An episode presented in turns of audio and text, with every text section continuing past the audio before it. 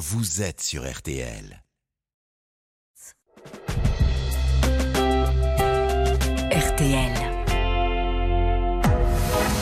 22h, minuit 30, Parlons-nous. Caroline Dublanche sur RTL.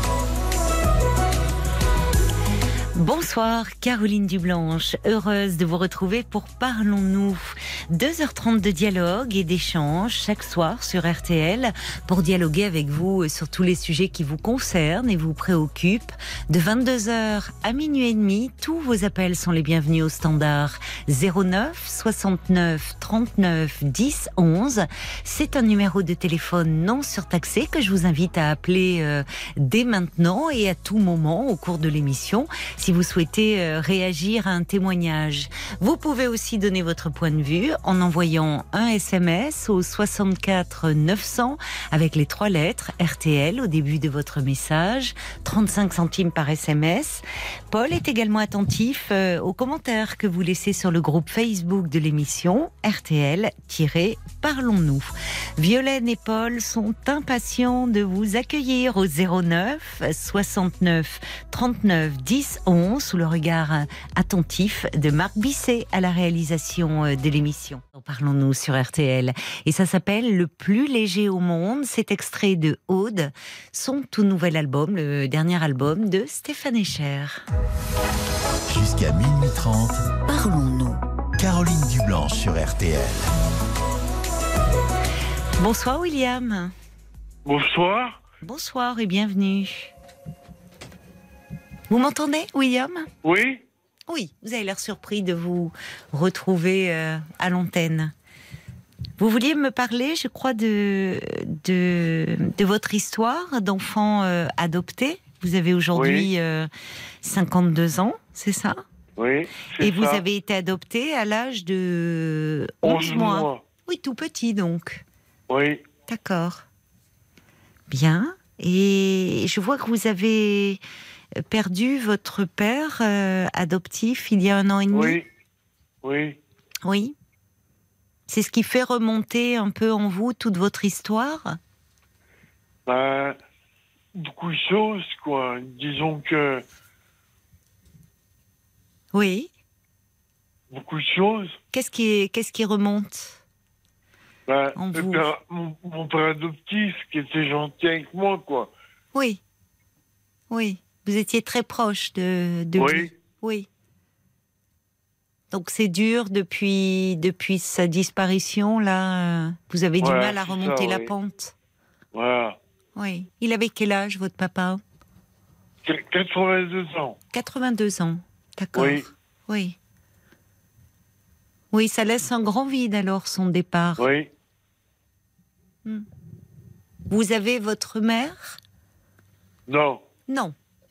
Elle est décédée en, en 83. D'accord. Oui. Voilà. Ah oui, elle est décédée jeune alors. Oui, oui. Et vous, vous vivez seul, William? Oui. Oui. Vous travaillez? Non. Vous viviez avec euh, vos parents? Oui, oui. D'accord. Ah oui, donc vous, vous êtes dans la maison euh, familiale. Ouais. Oui, c'est ça. Donc c'est compliqué euh, pour vous euh, de faire face à l'absence. Oui, voilà. Vous avez des frères et sœurs? Non, je suis unique. D'accord. Et vous connaissez un peu votre histoire? Vos parents euh, vous en ont parlé? Parce que la, la semaine dernière, on a parlé d'adoption avec une euh, jeune femme en couple et qui avait euh, le projet euh, de d'adopter un enfant. Oui. Je ne sais pas si vous avez entendu son témoignage. Non.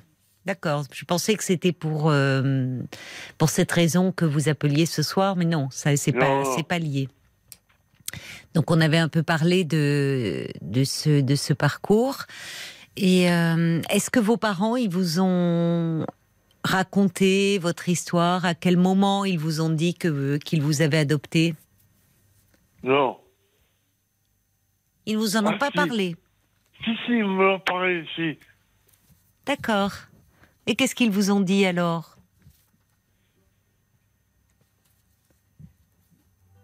Vous êtes là, William? Oui, je suis là, oui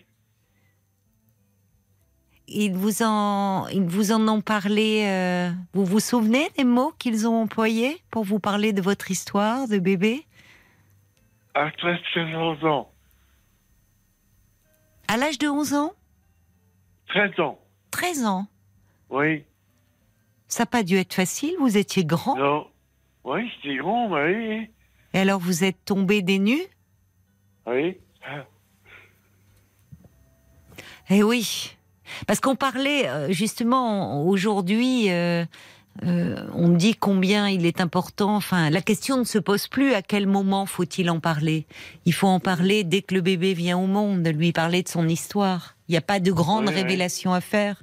C'est- Non. C'est compliqué quand on rentre dans l'adolescence de Oui. d'apprendre euh, cela.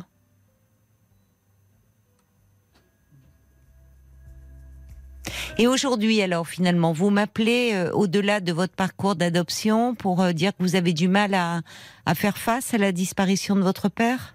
Oui. Comment occupez-vous vos journées? Ben, je suis jardin. Je m'occupe un peu, puis voilà, quoi. Vous faites du jardin, Un petit peu, oui. d'accord Vous avez un jardin potager? Non, non, non. Non, je désherbe et tout un petit peu, puis voilà, quoi. Ah d'accord. Bah, il y avait du, du boulot là, parce qu'avec le Ouais, soleil ouais. qu'il y a eu, l'herbe elle a poussé. Oui. Donc vous vous occupez, vous aimez bien vous occuper du jardin? Oui. C'est toujours vous qui avez fait ça? Non, un petit- mon père, dans le temps où il était. D'accord. Donc c'est avec votre père, ça vous ramène à des souvenirs avec lui. Ouais, c'est ça. Quand vous étiez plus jeune, vous aimiez bien Oui. faire le jardin ensemble. Oui. Oui. Et alors comment euh, parce que euh, il devait un peu s'inquiéter votre père de il savait que ça serait dur pour vous après son départ. Oui. Il y a des personnes qui viennent qui s'occupent un peu de vous? Mon oncle, Non mon oncle, Ah, votre oncle. D'accord. D'accord. Un oncle paternel? Oui. Le frère à papa. Ah, le frère de votre papa. Il est gentil avec vous? Oui. Oui. Vous vous entendez bien avec lui? Oui. Oui. Et vous vous faites à manger? Oui, oui. Oui, d'accord. Bon. Oui. Donc vous euh, vous, vous débrouillez. Oui, oui. Et alors vous n'avez jamais quitté la maison? Bah si, j'ai quitté là. Ah Je croyais que vous étiez resté dans la maison. euh, Vous, Non. êtes, vous êtes parti à la mort de, de votre père. Non, je, je suis resté, mais je peux pas payer la tonne de granulés. Ah, pour vous chauffer, vous ne pouviez pas. euh, Oui. D'accord, Oui. ça vous revenait trop cher. Oui, c'est ça. Mais surtout, euh, oui. En plus cette année, euh, vous Ouais. avez, oui. Alors vous êtes, vous avez pris quoi, un appartement? Oui. Depuis combien de temps vous y êtes dans cet appartement? Bah, ça fait 15 jours, 3 semaines. Ah, c'est ça. Donc ça fait un. Là aussi, c'est compliqué. Il faut vous adapter à un nouvel endroit. Oui. Vous, vous, il est bien. Ce... Vous vous sentez bien ou vous avez du mal un Oui, peu ça va. Ça oui. va. Bon. Déjà, vous aurez moins de mal à vous chauffer. Oui? Mais alors, vous retournez dans la maison euh, de vos parents pour refaire le jardin? Oh non, pas pour l'instant. Pas pour l'instant. Non. Parce qu'elle va être mise en vente, la maison? Non, non, non. Non. Donc, pour le moment, vous vous occupez de votre appartement? Oui. Et qui c'est qui vous a aidé à déménager? Bah, j'ai pas déménagé, j'avais, j'avais l'appart déjà. Ah, d'accord. Oui. C'était un appartement de vos parents? Non, non. Je sais. Et vous Non. l'aviez, vous l'aviez comment? C'était un appartement, euh, Un studio. un studio. D'accord. Oui. Et vous connaissez des gens un peu dans la résidence, dans l'immeuble? Ouais, un petit peu, oui, mais je, je ne recousse pas beaucoup. Oui. Vous avez du mal à parler aux gens Oui. Oui, on sent que c'est compliqué. Et pourtant, vous appelez quand même ce soir. Oui, Parce que vous écoutez euh, l'émission? Oui, j'écoute l'émission, oui. Oui, tous les soirs? Tous les soirs, oui. Ça vous tient compagnie? Oui. Et alors ce soir, euh, William, qu'est-ce qui fait que vous vous êtes dit, c'est moi qui appelle? Qu'est-ce que vous vouliez me dire en particulier? Parce que quand vous avez décroché votre téléphone pour appeler le Oui. 09 69 39 10 11, c'est que vous vous êtes dit, tiens, j'ai envie de dire quelque chose. Oui. Oui. Bah, je suis là. Je suis là, avec vous Oui. au téléphone, je vous écoute. Qu'est-ce que vous aviez envie de me dire ce soir? Que vous vous sentez un peu seul? Oui. Oui. Oui. Vous êtes suivi un peu? Il y a, Oui. il y a un médecin qui s'occupe de vous, Oui. des Oui, infirmiers qui viennent vous voir dans votre nouvel appartement? Oui, oui. Oui. D'accord. C'est un médecin traitant qui vous suit? Oui. Non, un infirmier Un infirmier? Ou une infirmière, ça dépend. Oui. Voilà. Et ils viennent vous voir euh, combien de fois par semaine Mm. Vous savez pas. Non. Et vous sortez un petit peu, c'est vous qui faites les courses ou vous avez quelqu'un Oui, qui... oui, c'est moi qui fais les courses, oui. Oui. Donc vous êtes resté dans l'endroit où vous viviez avec vos parents. Non. Ah, vous avez changé de ville. Oui. Donc il faut découvrir, là aussi, c'est un, un nouvel espace Oui. à découvrir. Vous avez des Voilà, commerces ça. autour de chez vous? Comment? Vous avez des petits commerces autour de chez vous? Oui, oui. Petit petit commerce, oui. Bon, ça c'est bien agréable. Ouais, c'est bien agréable. Ouf, vous êtes euh, enrhumé? Oui. Non, non. Non, vous n'avez pas pris froid? Non, non. Bon, parce que c'est la période, hein, il faut se couvrir. En ce moment. Oui. Bon, donc c'est un gros changement dans votre vie, tout ça, là. Oui. Mais ça va? Vous faites face? Je suis face. Vous faites face. Et vous ne. Il n'y a pas quelques personnes euh, que vous connaissiez un peu euh, euh, puisque vous avez toujours vécu dans- avec vos parents, vous deviez. C'était une petite ville, une grande ville, un village, Un petit, un petit village. un petit village. Donc vous connaissiez un peu tout le monde dans ce village? Oui. Oui, oui.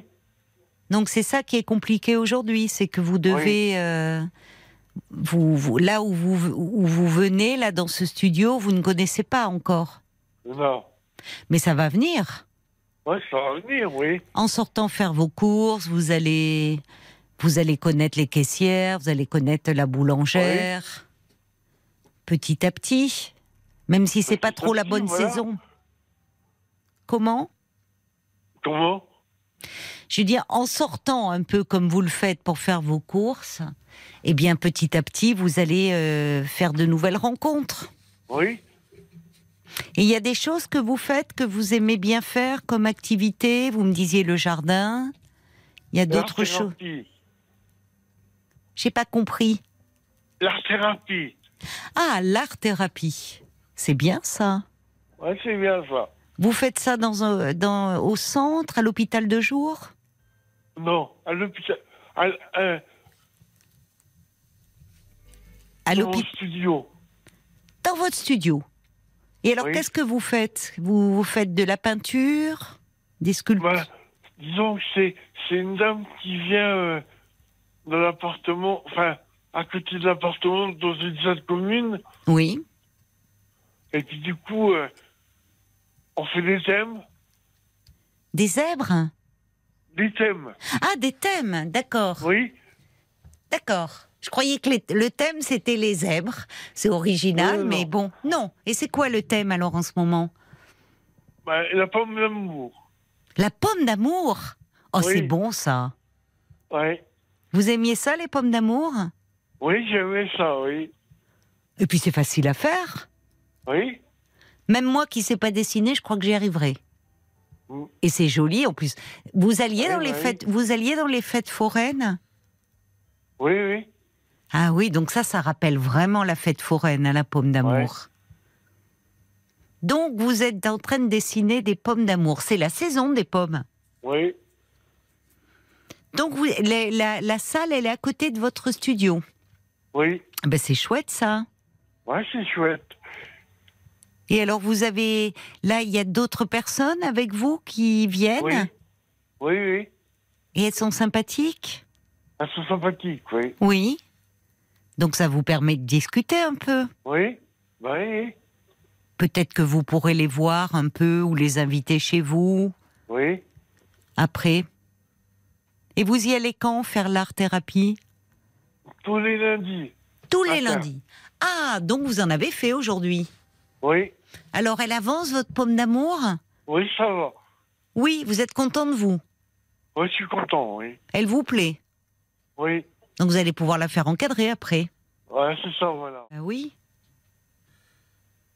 Je reçois un petit message pour vous de Jacques qui dit Je comprends que tous ces bouleversements vous ont fait perdre vos repères et votre routine. C'est déstabilisant et puis aussi douloureux. Mais vous avez eu le courage de téléphoner ce soir, ce qui prouve que vous avez le désir de vous sentir mieux. Le temps va vous aider. Et puis c'est bien que vous ayez retrouvé euh, euh, ce groupe-là où vous faites de l'art-thérapie. Oui. Alors c'est quoi le prochain thème une fois que ça sera terminé, la pomme d'amour? Je sais pas. Vous savez pas. Et vous avez des tableaux de vous ah, chez vous? Oui, oui, oui. Ah d'accord. Et qu'est-ce que vous avez fait comme autre tableau? Modana. Le Montana? Oui. Ah pourquoi? C'est tiens c'est original ça. Oui, c'est original, oui. Et, et pourquoi vous aimez euh, les États-Unis? Oui. Ah, d'accord. Et d'où ça vous vient, ce, ce goût pour les États-Unis? Des magazines, de la télévision? Non, j'y étais quand j'étais petit avec mon, avec mon père et ma mère. Ah, il vous avait Ma amené? mère est américaine. Ah, d'accord. Elle était originaire du Montana, votre maman? Non. Non. Chicago. Chicago. Oui. Bah ça, c'est un sacré voyage que vous avez fait. Oui. Oui, oui. Vous en avez encore plein de souvenirs, donc vous en avez fait des tableaux. Oui. Et alors, qu'est-ce qui vous a le plus plu au Montana? Ben, j'ai pas été au Montana. À Chicago, peut-être alors? Oui. Chicago, oui. En Louisiane aussi, on a été. Ah, d'accord, d'accord. Voilà. Et vous aviez quel âge quand vous avez fait ce voyage? Vous étiez enfant ou, ou jeune 3 ans, 7 ans et 11 ans. Ah, mais vous y êtes retourné souvent Ouais, ben oui, trois fois. Parce que votre, euh, votre maman avait sa famille là-bas. Oui, c'est ça, voilà, oui. Et alors, elle vous parlait euh, anglais, enfin américain? Oui, oui, oui, un petit peu, oui. Et oui, parce que c'était sa langue maternelle. Voilà, c'est ça, oui. D'accord. Bah, quelle histoire. Et vous, vous parlez Voilà. un peu anglais? Non, Non. Vous, c'est le français. oui. Bon. Eh bien, écoutez, j'ai été ravie de discuter avec vous, William, ce soir. Oui, Prenez bien soin de vous, alors. d'accord, merci. Hein, et puis continuez bien comme ça vos tableaux. Oui, Et puis prenez le temps de trouver vos marques dans ce nouvel appart et dans cette nouvelle vie. Je vous embrasse. je vous embrasse, au revoir. Au revoir. William. Au revoir. Jusqu'à minuit 30, Caroline Dublanche sur RTL. 22h, minuit 30, Parlons-nous. Caroline Dublanche sur RTL. Bienvenue si vous nous rejoignez euh, sur RTL. Il est 22h32, c'est Parlons-nous, c'est votre moment. Chaque soir de 22h à minuit et demi, l'antenne de RTL est à vous. Il vous suffit euh, de nous passer un petit coup de fil euh, non surtaxé au 09 69 39 10 11 pour me parler de vous, de votre vie, pour me faire part de vos, de vos interrogations. Je suis là pour vous et tout à votre écoute. 09 69 39 10 11. Et c'est le numéro qu'a composé Anne. Bonsoir Anne. Bonsoir Caroline. Bonsoir Alors, moi, et je bienvenue. vous appelais pour vous remercier parce que je vous ai eu par deux fois au téléphone, en, Oui. enfin, à l'antenne, en mars dernier sur l'angoisse et en septembre de l'année dernière euh, sur les émotions que je ne ressentais pas. Et, Oui. euh, et en fait, moi, bah, grâce au conseil que vous m'avez euh, bah, prodigué en mars, même si la période a été ensuite particulièrement compliquée parce que je suis passée quand même par des moments euh, très durs, euh, puisque les angoisses, bah, ça se, ça se traite pas comme ça. Il fallait le temps de trouver euh, le, la bonne personne, le bon traitement, enfin voilà. Mais néanmoins, bah, vous m'avez donné l'énergie euh, d'oser aller vers, euh, vers un psychiatre, d'oser Oui. prendre des anxiolytiques. Et donc Oui. à partir de là, ben, j'ai pu remonter un peu la pente. C'est pas encore euh, le total bonheur, mais néanmoins euh, entamer des choses qui, pour la première fois, en fait, sont pour moi et pas ni pour les autres ni contre les autres. Et Oui, ça, bah, c'est un grand pas en avant, ça.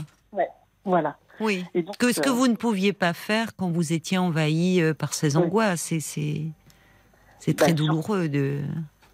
Et puis c'est des angoisses qui m'ont emmené très loin, puisque Oui. euh, j'ai bon, j'ai pas fait de, de tentatives, mais je suis allée très loin dans, dans l'envie d'y passer. Oui. Et, euh, et en fait, alors il y a eu un élément, je sais que ça peut paraître noir et que c'est pas forcément euh, compréhensible immédiatement, mais j'ai fait mon testament. Et en fait, cette démarche était pour moi, alors certes, mais une façon de, de reprendre la main sur quelque chose. Oui. C'est-à-dire que j'avais l'impression de ne pas maîtriser grand-chose et certainement pas mon environnement auquel, euh, bah, qui n'est pas forcément toujours bienveillant. Oui. Et, et je me suis dit, ils auront pourri ma vie, mais ils ne pourriront pas ma mort. Et, euh, et en fait, ce biais-là a été en fait la première étape de faire quelque chose pour moi et de me Oui. dire que c'était juste possible. Et, euh, et en fait, ça a été une, une étape salvatrice, mais il fallait le temps de le savoir avant de. Oui, bien sûr. Voilà. Oui, c'est-à-dire que vous, avez l'impression un peu de, vous le dites très bien, de reprendre la main, euh, Oui. de, de vous réapproprier un peu votre vie à travers Oui. euh, ces désirs énoncés. euh. Et, et- et vous sous-entendez par là que vous ne vouliez que rien revienne à, à votre famille qui vous a Mm. pourri la vie?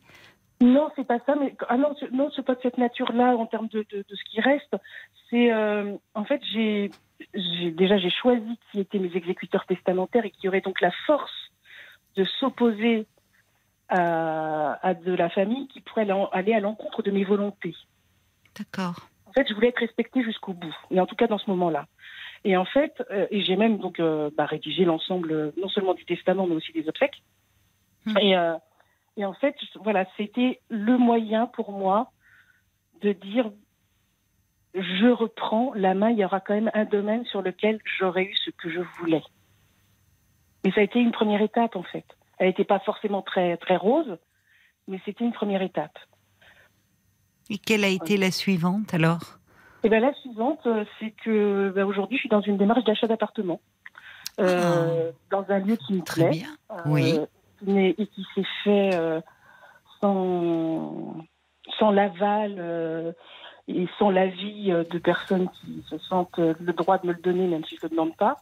Et, euh, et, donc, euh, et donc, à partir de là, je l'ai fait pour moi. Je Oui. n'ai pas fui, je n'ai pas fait contre ces personnes.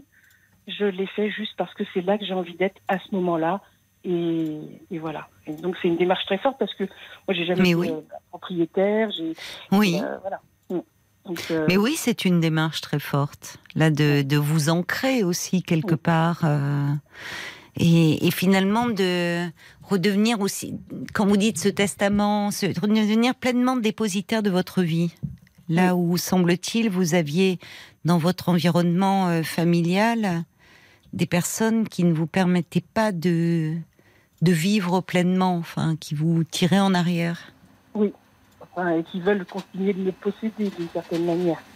Enfin, Mais vous parlez de qui dans ces personnes euh, De vos, de vos parents De vos parents oui, oui.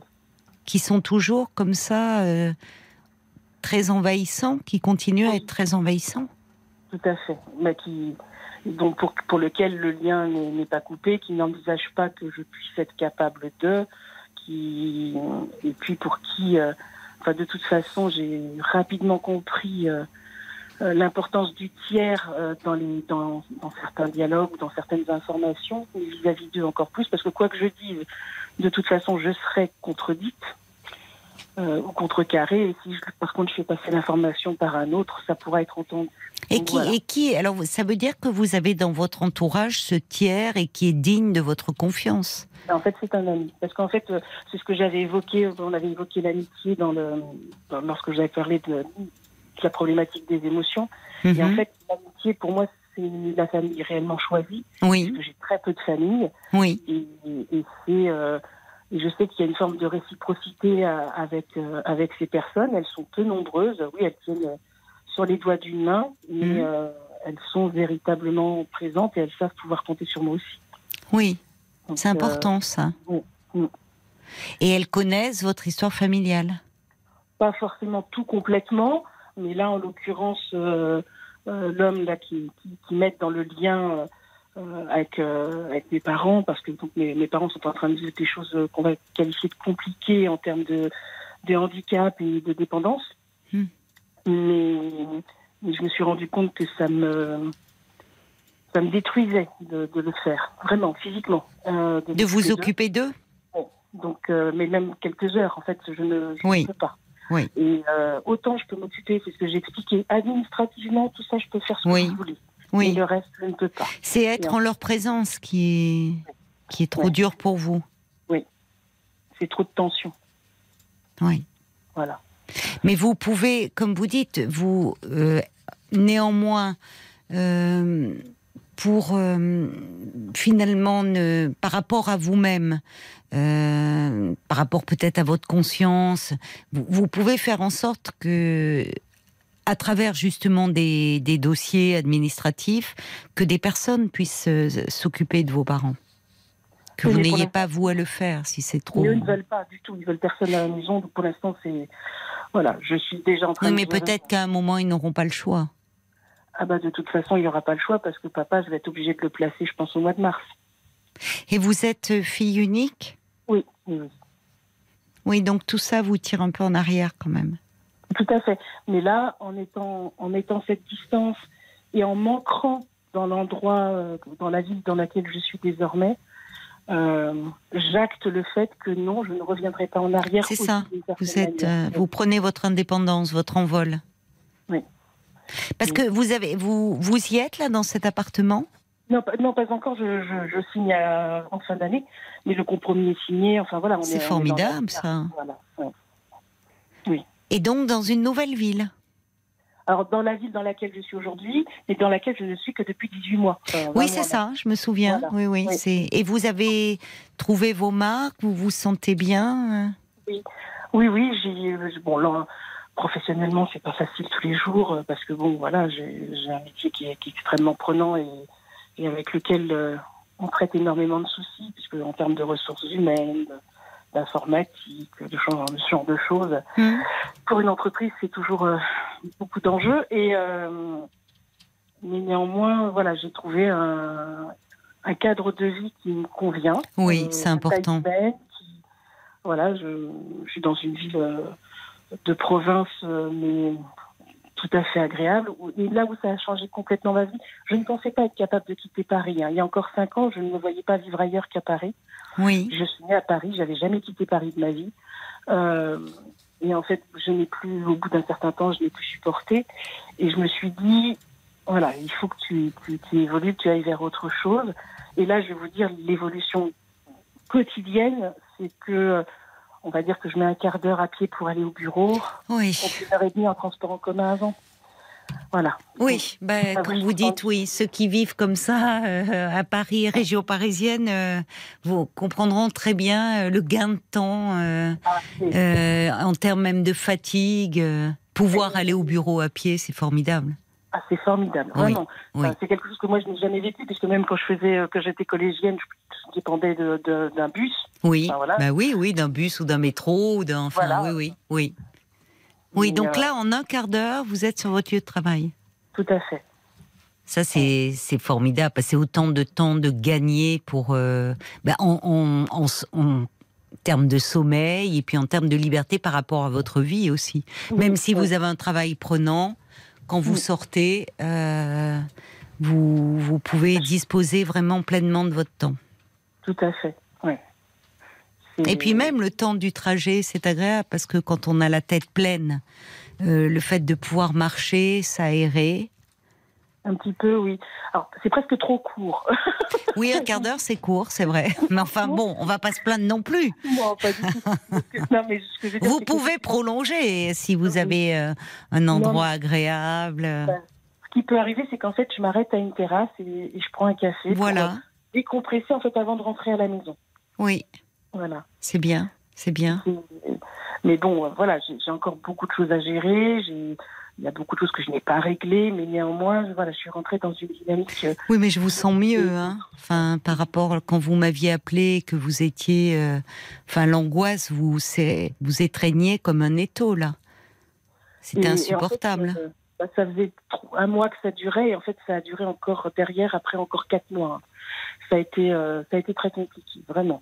Mais bon, j'ai tenu le bon, et, et puis ensuite prendre, et puis prendre des, effectivement des anxiolytiques quand c'est nécessaire. Je, je n'ai pas cette crainte. J'en ai trouvé un qui, oui. qui fonctionne. Vous aviez euh, peur de, de ça, de non, mais c'est, je vous remercie d'appeler pour euh, témoigner de cela parce que euh, il y a beaucoup de, de personnes qui qui passent par des moments épouvantables parce que l'angoisse euh, c'est quelque chose qui fait très mal, enfin et, et physiquement et et et dans la tête. Et, euh, et, et beaucoup de gens, par peur euh, des médicaments, euh, ne font pas la démarche d'aller consulter et, et parfois ça, ça peut leur être fatal, hein, malheureusement. Bien sûr.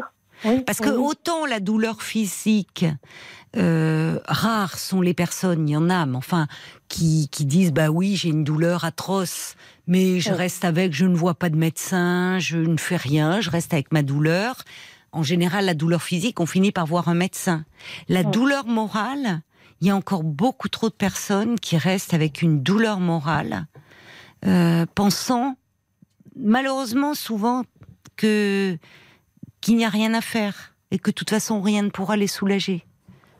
Il y a cet aspect-là, et puis il y a l'aspect, je rentre dans les médicaments, je pourrais plus jamais en sortir. Oui, ce qui est pas vrai. Et ce qui n'est pas vrai du Non. tout, parce que Surtout avec les anxiolytiques.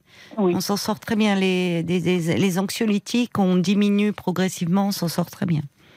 Et en l'occurrence, bon bah moi j'ai peut-être une mode de, de prise, euh, un mode de prise qui est pas, en tout cas qui a été accepté par mon médecin et par le psychiatre. Donc, euh, Oui.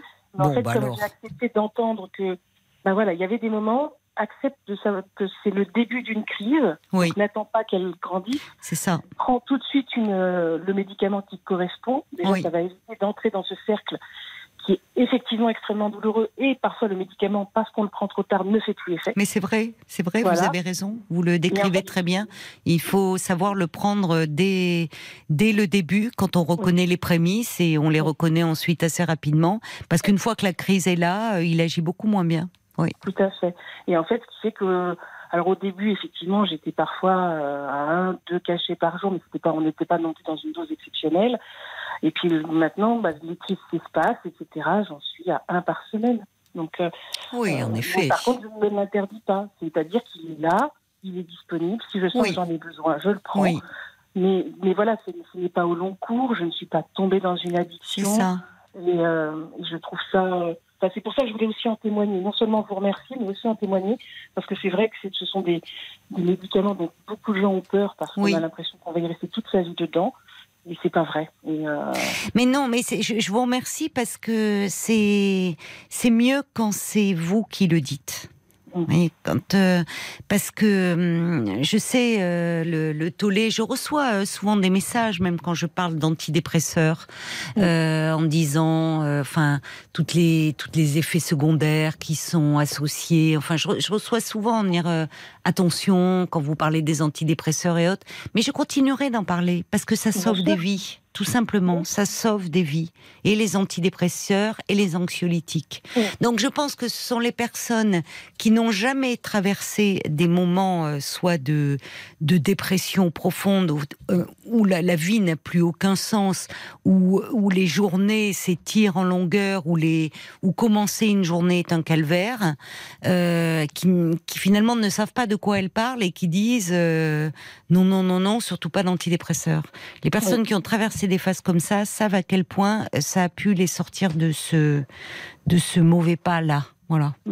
En fait, c'est effectivement l'antidépresseur, on va dire, ne soigne pas la cause, mais elle Oui. permet de faire le pas qui va permettre de Mais oui. vers, la, vers la résolution de la cause ou en tout cas de l'amoindrissement. Et puis en tout cas, la, le, on, on sous-estime trop la douleur morale.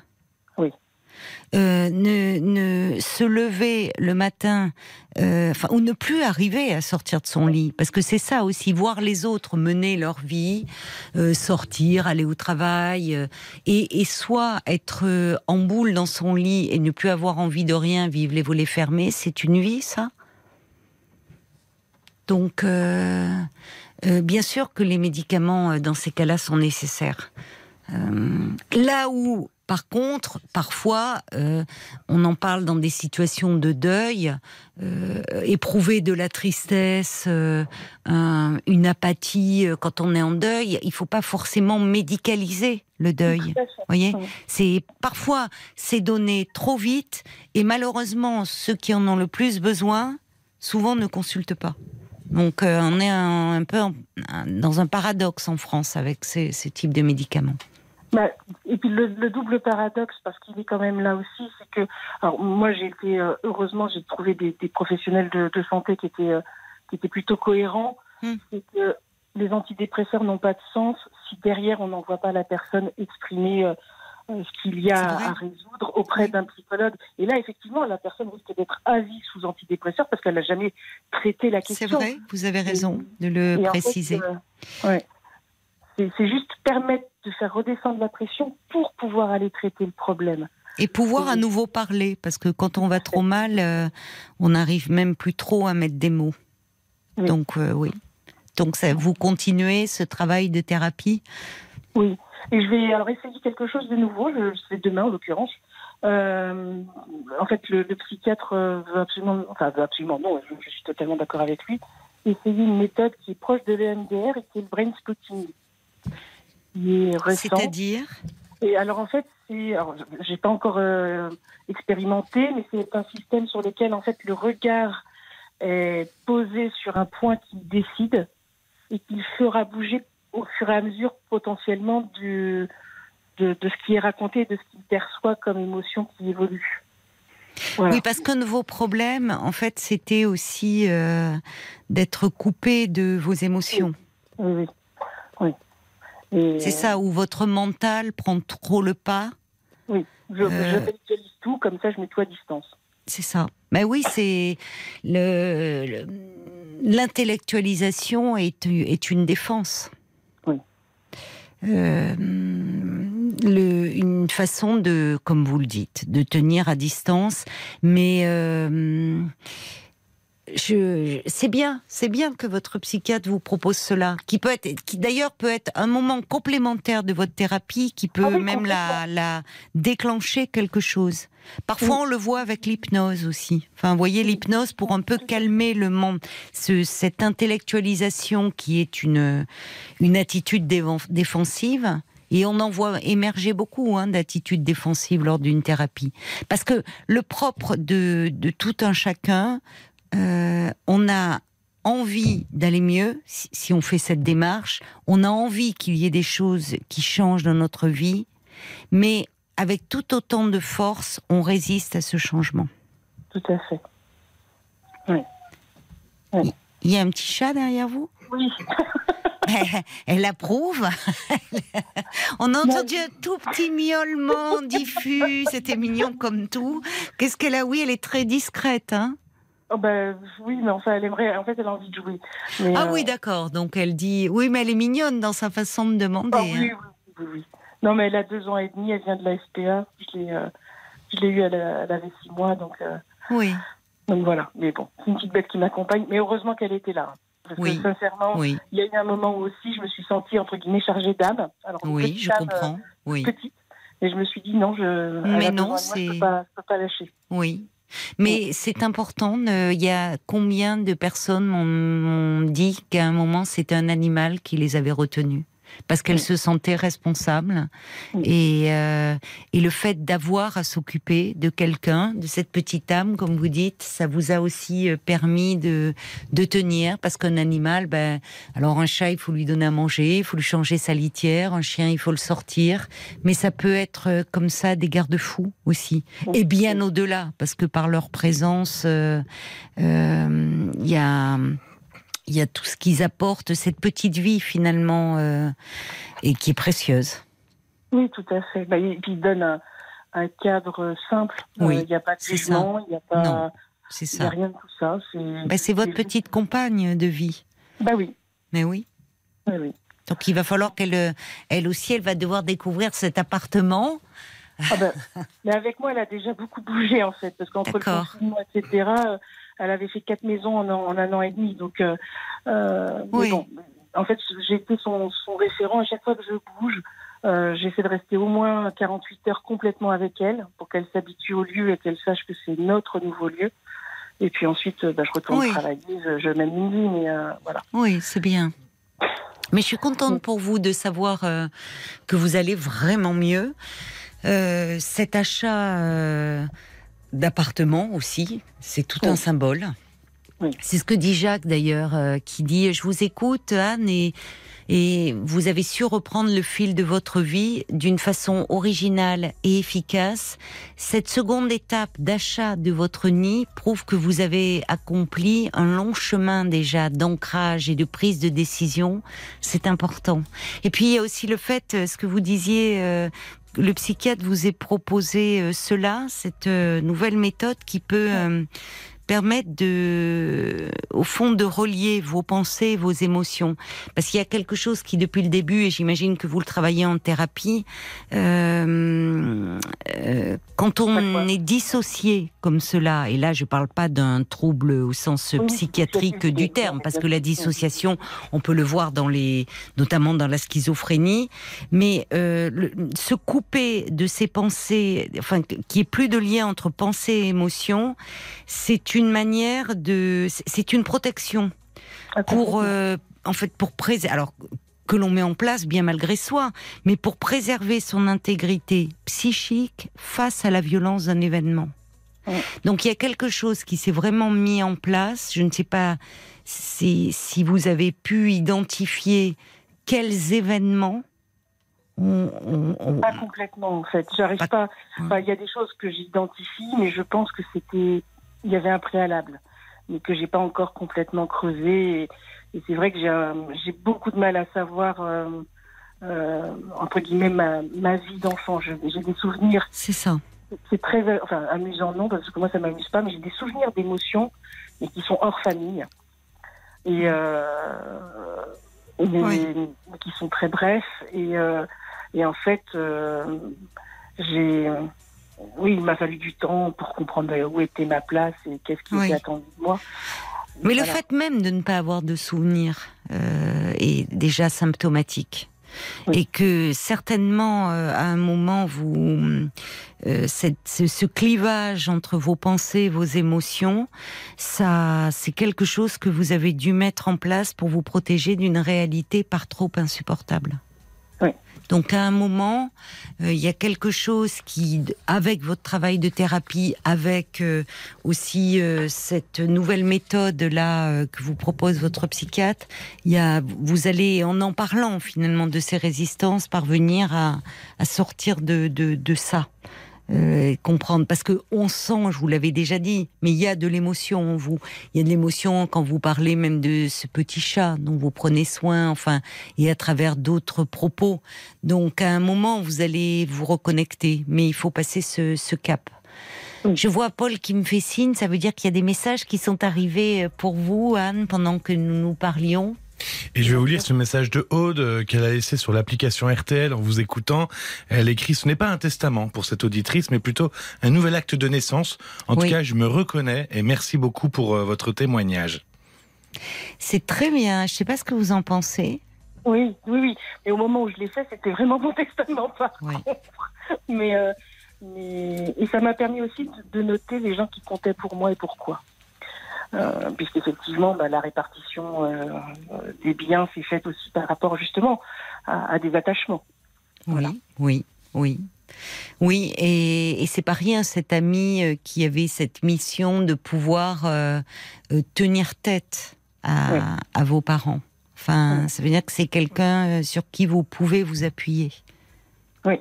Enfin, Enfin, donc je sais qu'il- que enfin, ces deux personnes qui auront la force mentale d'aller à l'encontre euh, de personnes quand même qui peuvent être parfois très autoritaires et, qui feront valoir euh, ce qui était demandé. Mais il y a aussi, au-delà de ça, ce que j'entends, c'est, vous me dites d'un côté que vos parents sont vieillissants, qu'il y a des problèmes de handicap, mais dans votre tête, il reste encore tout puissant. Parce que bah, parce que c'est c'est encore hélas le cas. Oui, plus ou moins, certainement. Oui. Plus ou moins. Mais c'est aussi ça, la thérapie permet de se, euh, comment dire, de travailler sur ces imagos, sur ces images parentales. Parce que entre les parents d'aujourd'hui, vos parents d'aujourd'hui et vos, les parents de votre enfance, il doit y avoir une différence. Mais ça montre encore euh, à quel point, face à eux, vous vous sentez vulnérable et démuni. Et en et en fait je fais le dos enfin je fais le dos rond je, et je, et je- voilà et je me tais. Je, c'est vraiment ça. C'est euh, C'est ça. Pourquoi C'est ça? La peur, qu'est-ce qui. Voilà. C'est cette réalité-là que- qui reste encore un peu à défricher. euh, de façon euh, à ce que vous puissiez, non pas par rapport à eux, euh, dire des choses, puisque encore faudrait-il qu'ils puissent les entendre, mais en, en tout cas être moins, peut-être moins effrayé intérieurement.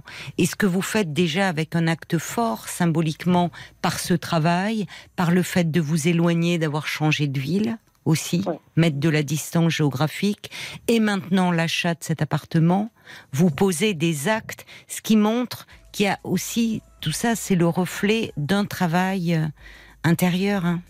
Donc euh, le, le travail, il est, il est là, il va se poursuivre, mais euh, chapeau parce que vous avez vraiment bien avancé, Anne. Donc euh, continuez comme ça. Et merci beaucoup ben, Euh, merci à vous. Parce de m'avoir ça, donné de vos nouvelles. c'est aussi euh, bah, c'est le fruit de mon du travail thérapeutique mais c'est aussi le fruit des réflexions qu'on a eues ensemble et il y a des choses qui ne seraient sans doute pas passées aussi. Bah, ça me touche beaucoup, mais le mérite vous en revient néanmoins. Je vous embrasse et plein de bonnes choses à vous. Et une caresse à la minette. Au revoir, au revoir Anne. 22h, minuit 30. Parlons-nous. Caroline Dublanche sur RTL.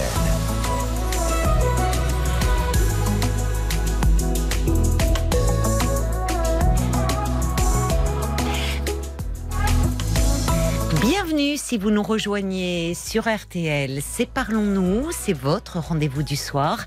De 22h à minuit et demi, l'antenne vous appartient. Pardon. Ouf, je suis en train, je vais boire un petit peu, j'ai un petit chat dans la gorge. L'antenne vous appartient, je disais donc au 09 69 39 10 11. Vous partagez avec nous, eh bien, les joies, les coups durs aussi qui jalonnent votre vie et tous vos appels sont les bienvenus au 09 69 39 10 11. Et parce que l'on a beaucoup de choses à partager et à apprendre aussi les uns des autres, n'hésitez pas à nous envoyer euh, vos réactions par SMS au 64 900 code RTL, 35 centimes par message, ainsi que vos commentaires sur la page Facebook de l'émission RTL- Parlons-nous. Et justement, un petit message de Ruben euh, suite euh, à l'échange euh, que nous avions avec Anne juste avant 23 heures. Ruben qui dit la présence discrète de cette petite âme durant votre conversation. Et oui, on a entendu un petit miaou discret. Elle voulait jouer. Il dit, j'ai ce livre d'Arnaud Klarsfeld en tête, âme et animaux. Bois le blues du businessman que vous venez euh, d'écouter sur RTL, parce que l'opéra rock de Michel Berger et Luc Flamondon euh, Plamondon, pardon. Starmania est enfin de retour 45 ans après sa création à la scène musicale de Paris avant d'être en tournée dans toute la France en 2023. Un événement à ne pas rater. 22h, minuit 30. Parlons-nous. Caroline Dublanche sur RTL. Bonsoir Nathalie. Bonsoir. Bonsoir et bienvenue. Merci. Alors, vous voulez me parler, je crois, de votre relation avec les hommes. C'est ça. Mais je vous écoute. Euh, bien, en fait, euh, je, je, ne sais plus, en fait, comment je dois me comporter. Euh, je suis une personne d'un naturel très euh, souriant, sociable, très empathique. Je vais beaucoup vers les gens. Je m'intéresse aux gens. Et en fait, euh, bah, malheureusement, c'est toujours pris euh, par les hommes comme une marque d'intérêt. Et euh, en fait, à chaque fois, ils se font des idées. Et donc, au départ, je pars bah, en étant la, la personne sympa et je finis en étant la personne méchante parce que je suis obligée de mettre les points sur les i parce que la personne ne veut pas comprendre que mes intentions étaient, étaient neutres, quoi. Qu'il n'y avait pas plus que. Oui, que vous étiez aimable, mais comme vous l'êtes avec tout ça. le monde et souriante. Exactement. Donc vous êtes souvent confronté à ce genre de, de déconvenus, enfin de difficultés avec les hommes? Bah, Les seuls, euh, enfin, les seuls, les seuls moments où il n'y a pas cette ambiguïté, c'est quand je suis face à un professionnel. Donc professionnel de santé ou professionnel de la banque. Enfin, quand c'est un professionnel, euh, là, il n'y a pas d'ambiguïté, parce que même la personne en face, elle est aussi un peu dans un rôle. Donc euh, là, il n'y a, a jamais eu de souci. Et surtout qu'en plus, il y a la déontologie. Donc voilà, il n'y a, y a pas de malaise. Mais, dès que c'est dans un contexte hors de tout ça, dans la vie de tous les jours, on va dire, euh, systématiquement. Et, euh, Systématiquement? Systématiquement. Et Mais ça ça veut dire que vous êtes très jolie alors parce que Même, pour, mais non, bah, même pour pas, que vous en- plaisiez enfin, dans la vie comme- de façon systématique. ben non, parce qu'en plus, je, je rigole une fois, je disais à mon frère, euh, je parlais avec une copine, on disait toutes les deux qu'on était ni moche ni belle. Et j'en parlais à mon frère et ça le faisait rigoler. Mais je dis non, mais c'est vrai en fait, on est ni moche ni belle. On est. Ou enfin, vous devez être pour- attirante et séduisante quand même pour Bah, que, je peux, euh, je pour peux que plaire si je les hommes enfin, se retournent sur vous, vous abordent, pensent, vous voyez, c'est. J'imagine qu'il y a beaucoup de femmes qui nous écoutent et je me mets dans l'eau, qui sont pas systématiquement abordées. euh, Ah, mais moi, je suis jamais abordée.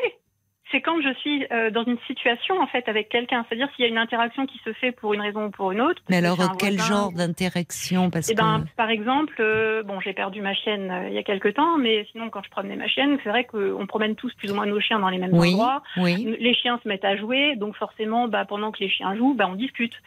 Et donc ça, c'est vrai que c'est une situation qui m'arrivait très souvent, Oui. bah, parce que en, en plus, on a un, un centre d'intérêt commun, donc on demande Mm. euh, ce que le- les marques de croquettes, est-ce qu'ils font de l'éducation, euh, Oui. enfin oui. Mm. Et, et en fait, à chaque fois, ben, euh, alors en général, quand c'est dans ce contexte-là, euh, il n'y a pas trop d'insistance. Mais à partir du moment où c'est quelqu'un qui est dans un environnement plus proche, genre un voisin, bah là, ça peut être un petit peu euh, embêtant, quoi. Et, Ah euh, oui, c'est embêtant, surtout dans, enfin dans, comme vous dites, euh, parce que là, c'est, ça touche à, enfin, à votre, un peu votre intimité, le voisinage. Donc, euh, comment vous avez eu affaire à un voisin euh, un Ah bah, peu, euh, un peu envahissant Par exemple, euh, une fois, j'avais invité, c'était pour la fête des voisins, j'avais invité tous mes voisins directs, donc euh, Oui. en dessus, en dessous, à droite, à gauche, en face, Oui. parce que je suis en, en immeuble.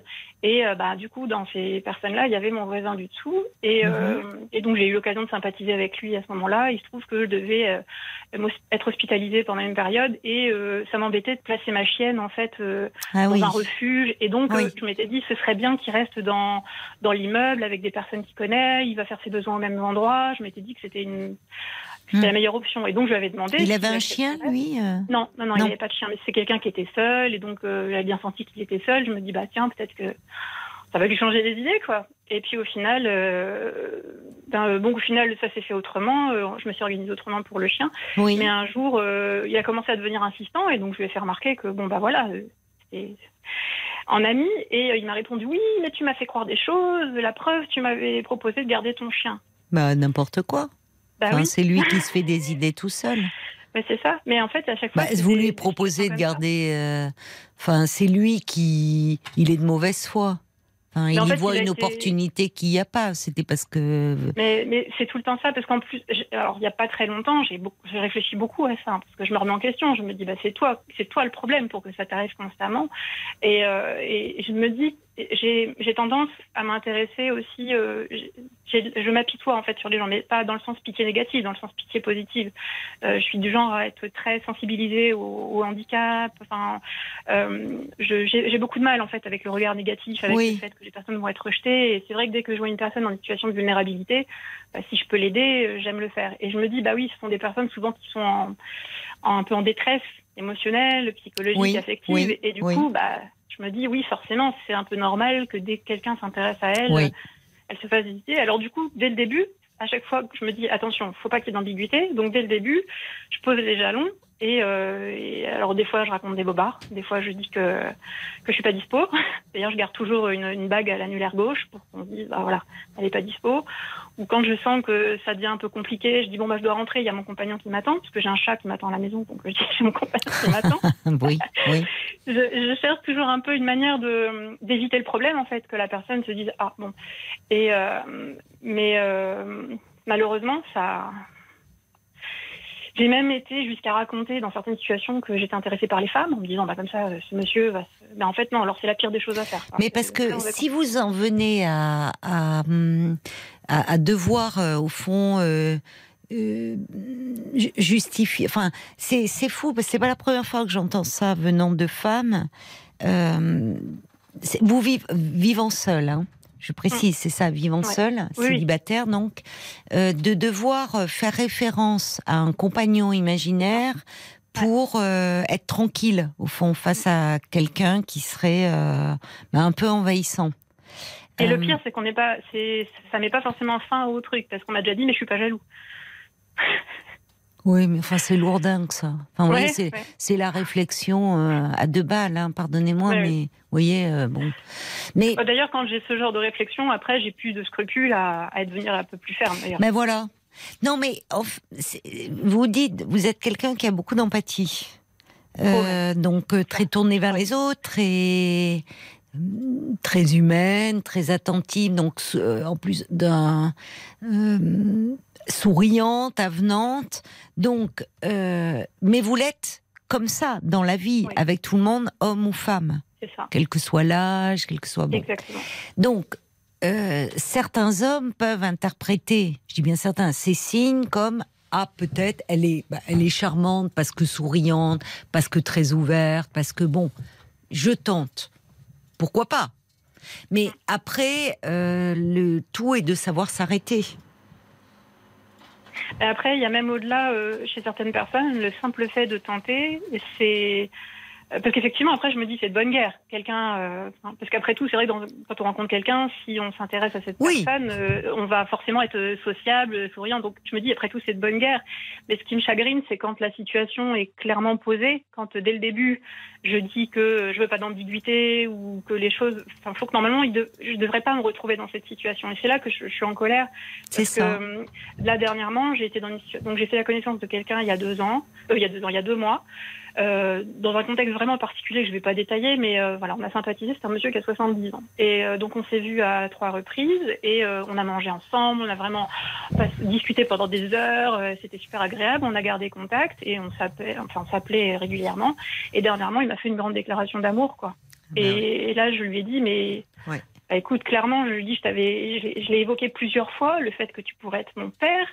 Euh, il me dit oui, je, je sais bien. Il dit je sais bien. Mais ça n'empêche pas qu'il est tombé amoureux de vous. Ouais. Et, Mais euh, on a l'impression que vous avez du mal à vous que, que vous êtes euh, vous avez du mal à vous protéger du désir des hommes, comme si vous vous sentiez très vulnérable en face de cela. Et ce qui est bizarre pourtant, c'est que j'ai un caractère très fort et que, en fait, euh, je, je peux être très. En fait, je, je suis vulnérable quand je sens que la personne en face est vulnérable. C'est-à-dire, je veux jamais faire de mal. Je, si je suis face à un gros goujat, alors là, j'aurais aucun problème à le rembarrer. Mais en fait, vu que justement j'ai cette tendance Oui, à mais aller là, vers les gens. vous me parlez de ce monsieur là de 70 ans, bon sympathique. Vous, vous avez une petite quarantaine, hein Vous êtes. euh, Oui, c'est ça, bon. ouais. Donc, je ne sais pas dans quel cadre vous l'avez connu, peu importe. Bon, vous sympathisez. Lui devait être très flatté au départ. Il était certainement, il vous a trouvé très agréable. Vous dînez ensemble, vous vous voyez. Bon, et puis malheureusement, au fil du temps, euh, voilà, il est tombé amoureux de vous. En fait, ce qui m'a beaucoup perturbée, c'est qu'en fait, dans une discussion, à un moment, euh, il m'a dit euh, qui m'avait trouvé très jolie quand il m'a vue. Oui. Et en fait, ce qui m'a choqué, c'est que je me suis dit, mais en fait, dès le début, dès le début, dès le début, il a été attiré. C'est-à-dire que moi, je me suis dit, bah, euh, c'est au fur et à mesure de nos échanges que j'étais gentille avec lui, vu que bon, c'est quelqu'un qui est veuve, donc forcément un peu dans une. Bah, ça, Euh, ne, ça ne gâche rien si en plus vous êtes jolie. Enfin, Mais- vous voyez, il peut, vous pouvez être charmante, très agréable à discuter, mais en plus, de fait, oui, dès le début, il peut dire c'est une jolie jeune femme. Oui, mais Et ce qui m'a chagriné, c'est qu'un homme de 70 ans, c'est ce qu'il est remarqué. Oui, mais un homme de- me dise, de j'ai apprécié 60 ton sourire. Et non, il.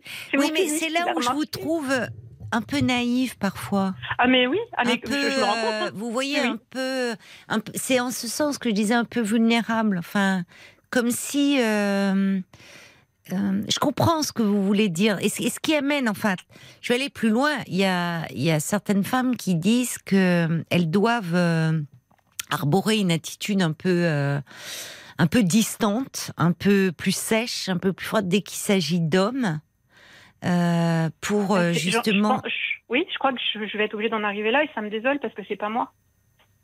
Bah, c'est pas vous, oui, mais il faut un peu apprendre à vous protéger Bah oui. à certains moments. Parce que là, c'est vrai que on dirait vous avez un côté un peu belle des champs qui se promène le nez au vent.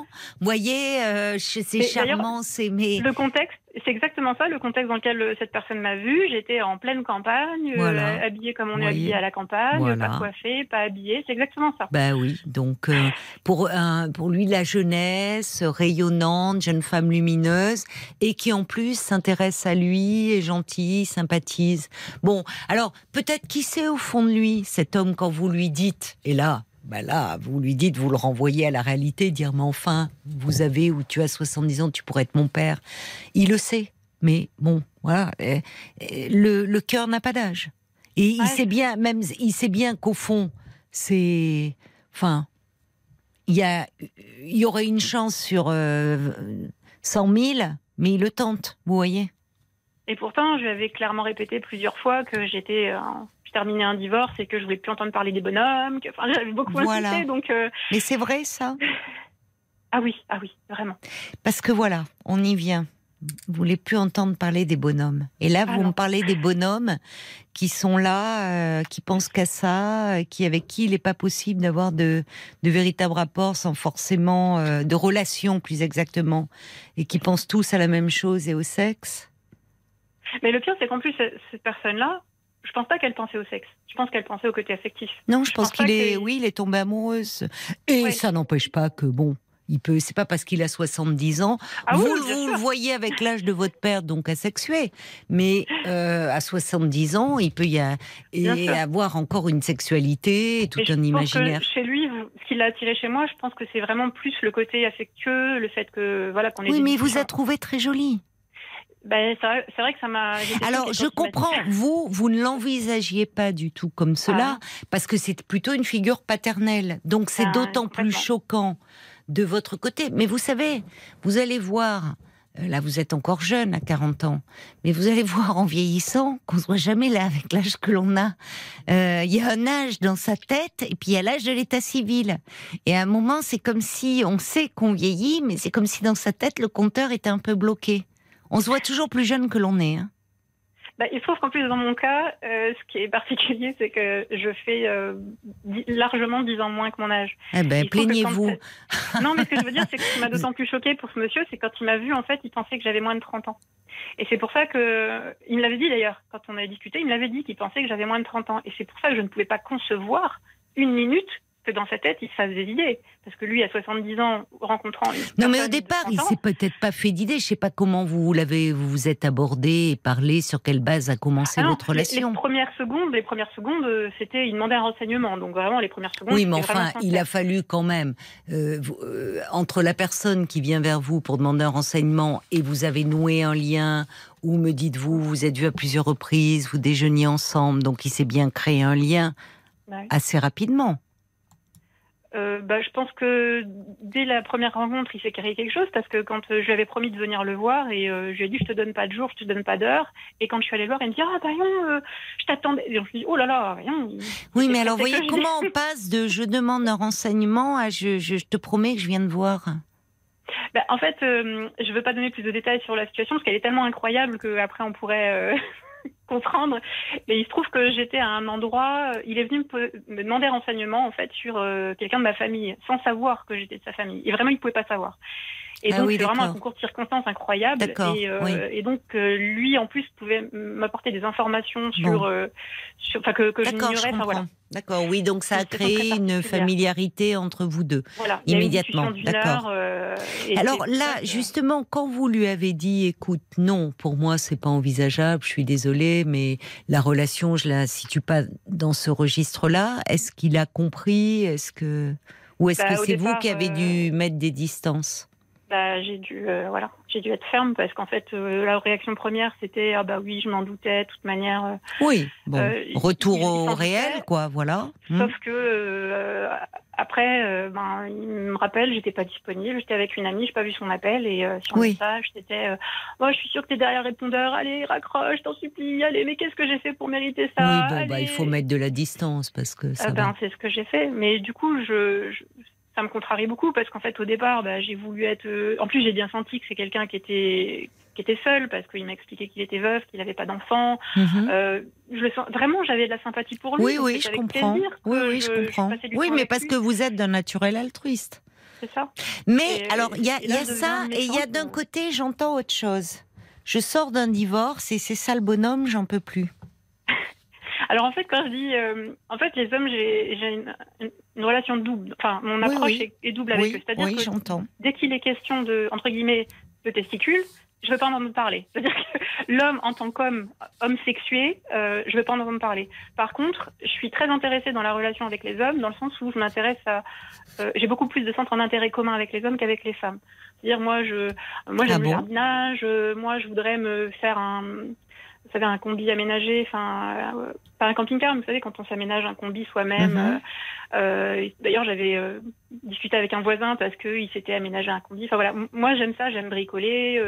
chez moi, je voilà, j'aime poser des des étagères. Oui, il y a beaucoup de femmes hein, qui aiment aussi Oui, oui. bricoler, Et c'est vrai que les, les femmes souvent le font plus en- entre guillemets en amateur. Euh, et c'est vrai que j'aime souvent quand on veut vraiment. un- Alors c'est en train de changer. Ces dernières années, c'est en train de changer. Ah oui, parce que euh, il y a des les rayons bricolage des grandes surfaces. il y a Maintenant, le énormément de femmes, hein. Oui, maintenant oui. Maintenant ça, ça commence. Bah oui. Mais, euh, mais c'est vrai que hum, je, je me sens plus à l'aise au niveau bricolage, au niveau euh, bon mécanique. Non, je, je bricole pas ma voiture, mais mais c'est vrai que j'aime euh, là. Donc j'avais abordé un voisin parce qu'il allait vendre son combi. Donc je suis allée le voir en lui demandant combien il le vendait. Puis je lui ai demandé des conseils en fait sur euh, la manière dont il l'avait aménagé. Et, et ben ça a pas loupé. Le lendemain, il m'a il m'a topé. Il m'a trouvé dans la rue, il m'a topé. Il m'a dit bon voilà c'était juste pour te dire que si tu me croises pendant que je suis avec ma femme, ne t'étonne pas si je te dis pas bonjour. Et je le regarde avec des grands yeux, il me dit bah oui, tu comprends, elle est jalouse. Euh, Il dit si je te vois toute seule, on discutera, mais euh, si je suis avec elle, et ça m'a contrarié parce que je, je lui ai dit. Mais Oui, mais le problème, il est dans sa tête à lui, il n'est pas dans la vôtre. Ben je sais, mais du coup je me dis mais c'est pas possible. de Oui, pas mais alors ça c'est intéressant. Non, non, mais ce que vous dites, parce que euh, au fond, les hommes, pour vous, vous dites, vous avez dit quelque chose que vous vous sentez plus proche, pas presque d'ailleurs, des hommes que des femmes. Comme s'il y a une part de vous, le côté masculin, chez vous, vous abordiez les hommes, enfin, comme euh, vous vous situez euh, euh, presque identifié à eux. Vous leur demandez des conseils sur le bricolage, sur votre combi, sur des choses comme ça. Et Ouais. comme si vous oubliez, parce que, et en même temps, vous les réduisez, les hommes avec leurs testicules. Mais vous oubliez que dans tous les rapports, les rapports, ils sont sexués. Et d'ailleurs, entre deux hommes, entre deux femmes, il y a, voilà, on n'est pas neutre. Il y a toujours de quelque chose qui entre en ligne de compte. Ben, c'est bien ça qui me pose problème. Ben oui, mais c'est, je comprends que ça vous pose problème parce que c'est en même temps inévitable. Mais je- j'en suis allée jusqu'à regarder sur internet s'il n'y avait pas des groupes euh, Facebook euh, homosexuels dans la région de chez moi pour rencontrer des hommes, mais qui ne soient pas. Mais en même temps, je me dis. Oui, mais c'est ça. Vous que- ne savez pas quoi faire du désir des hommes, des Non. hommes et leurs testicules, parce que vous en parlez. Non, non, mais il y a, y a une grande ambivalence chez vous. Il y a à la fois comme si vous vous étiez construite comme un homme. Enfin, je caricature, C'est hein. le cas, puisque j'étais chef de famille, donc c'est le cas. C'est ça.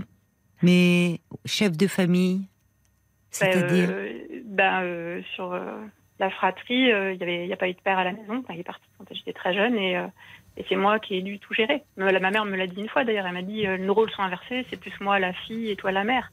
Et donc c'est moi qui gérais très tôt, c'est moi qui ai dû gérer. Donc euh, oui, j'ai en fait adopté ça. un- Donc vous avez, oui, vous vous êtes construite sur ce un modèle comme ça euh, de chef de famille. Vous avez euh, ou de chef de famille, mais où votre mère vous dit que les rôles étaient inversés, même par rapport à elle. Elle me l'a dit euh, des années après, hein, quand oui, j'étais mais adulte. oui. Mais elle s'en était rendue compte. Et, et c'était il y a depuis très très longtemps. Donc oui, je me suis construite effectivement Et comment elle en parlait de votre père? Peu et le peu qu'on en parlait, c'était pas pas bien. Pas en bon terme. Non, non, non, pas du tout. Bah, il est parti. euh, il est parti. Enfin, je vais pas rentrer dans les détails, mais euh, malheureusement, il n'y a pas que ma mère qui m'en parlait mal. Disons que j'étais dans une ville qui n'était pas très grande et à chaque fois qu'on m'en parlait, on m'en parlait pas bien. C'était dur pour vous. Aïe, encore aujourd'hui. Oui, certainement. Parce que dans un nom de une famille qui oui. est, qui est pas commun du tout. Et, Oui. euh, et donc, tout de suite, on m'identifie. euh, enfin, dans la région, on sait tout de suite qui c'est. c'est difficile, oui. Ouais. c'est Et là, le fait de divorcer, de reprendre mon nom, euh, c'est pas facile. Ah oui, de reprendre votre nom de jeune fille, donc euh, Ouais. le nom de ce père. Ouais. Oui, c'est difficile dans les dans les villes en province comme ça d'être euh, pour l'enfant. euh, Il y a des noms qui sont qui peuvent être difficiles à, à porter où, où tout le monde sait et où pourtant l'enfant n'est pas responsable du- des comportements de son parent. Non. Oui, mais je comprends mieux votre ambivalence parce qu'on entend euh, derrière cette nature, de cette personnalité que vous avez altruiste, généreuse, ouverte. euh, euh, on entend euh, qu'il y a aussi, par rapport aux hommes, une certaine, comment dire? Haine, vous pouvez le dire. Ah oui, j'aurais pas dit, mais vous le dites, haine. Ah oui, oui. Oui. Oui, oui. Ouais. Oui, oui, le terme, Vous leur en voulez beaucoup. je- Ah, je. Vous les haïssez. Oui, oui. oui. Ouais. C'est ça. Et euh, du coup, je, je, je les sors pas de ma vie dans le sens où, Oui. bah, dans la vie de tous les jours, euh, enfin voilà, vous êtes suivi par, comme je vous disais, dans le cadre professionnel, ben, le médecin, ça va être un Oui, homme, ça vous protège un cadre professionnel. Enfin, Voilà. vous vous sentez protégé, chacun dans son rôle. Et en plus, euh, je reconnais en fait des avantages à ce que ce soit un homme dans certaines situations euh, par rapport à euh, par rapport à la force, par exemple. Bah, des fois, bah oui, on a besoin d'un homme. Voilà. Donc euh, bon là, c'est très réducteur ce que je viens de dire, mais dans certaines situations, ou même des fois, je préfère avoir affaire à un. Bah tiens, par exemple, pour un gynécologue, je préfère un homme. C'est très, étrange, mais je trouve que les hommes sont beaucoup plus doux en règle générale. Bon, Je parle de, gén- il y a des hommes Oui, qui oui. sont pas doux du tout, mais je trouve que euh, j'ai eu des expériences où, euh, où, où la femme était beaucoup moins délicate et que l'homme, du coup, il est dans une approche quand même plus. Enfin, d'ailleurs, il sait qu'en tant qu'homme, il doit faire preuve d'égard parce que sinon, il peut avoir des problèmes. D'ailleurs, Oui, d'autant plus Euh, aujourd'hui, oui. voilà. Même Et les donc, je me gynécologues femmes, d'ailleurs, certaines disent que ça devient compliqué Maintenant, d'exercer. Mais du coup, dans certaines situations, je préfère avoir affaire à un homme parce que justement, ça me. D'accord. Oui, mais on sent votre ambivalence et vous l'avez dit vous-même. Euh, J'allais, je cherchais en disant il y a une, je sentais une agressivité. et Vous parlez de haine. Ah oui, mais je. Et malgré tout, vous avez, vous vous êtes marié puisque vous me dites que vous êtes euh, en train de divorcer là. Bah, je m'étais pas. en- C'est, enfin, mon mariage, ça a été euh, la, la, la révélation. J'ai pris conscience de tout en fait, de mon histoire, de qui Oui. j'étais, de qui Oui. je suis très très très très mal mariée. D'ailleurs, euh, Paul me demandait euh, est-ce que vous aviez le même problème avec les hommes quand vous étiez mariée? Je dis ah bah non, j'avais pas de problème parce que mon mari m'avait mis dans une bulle, donc forcément. C'est-à-dire euh, ah bah, on- je voyais plus personne, euh, mes, mes amis, enfin. parce qu'il était jaloux? Euh, en fait, il avait réussi à faire en sorte que qu'il soit le seul, la seule personne de mon univers. En fait, il voulait. euh, Parce que peut-être qu'au départ, il vous avait, euh, ce qui vous avait plu, c'est, c'est l'intérêt qu'il vous portait, que vous soyez si importante à ses yeux, à lui, au départ. euh, ben, avant, oui, je manquais énormément de confiance en moi et Bah du oui. coup, euh, il m'avait vraiment énormément valorisé. C'est ça, oui, bah oui. il y avait ça. Oui, oui. Mais euh, il se trouve que c'est- je suis vraiment très très très mal tombée. Je suis tombée sur quelqu'un de très très très très très déséquilibré, vraiment. Oui, Et le divorce a été vraiment, ça l'a bien prouvé, parce que- catastrophique.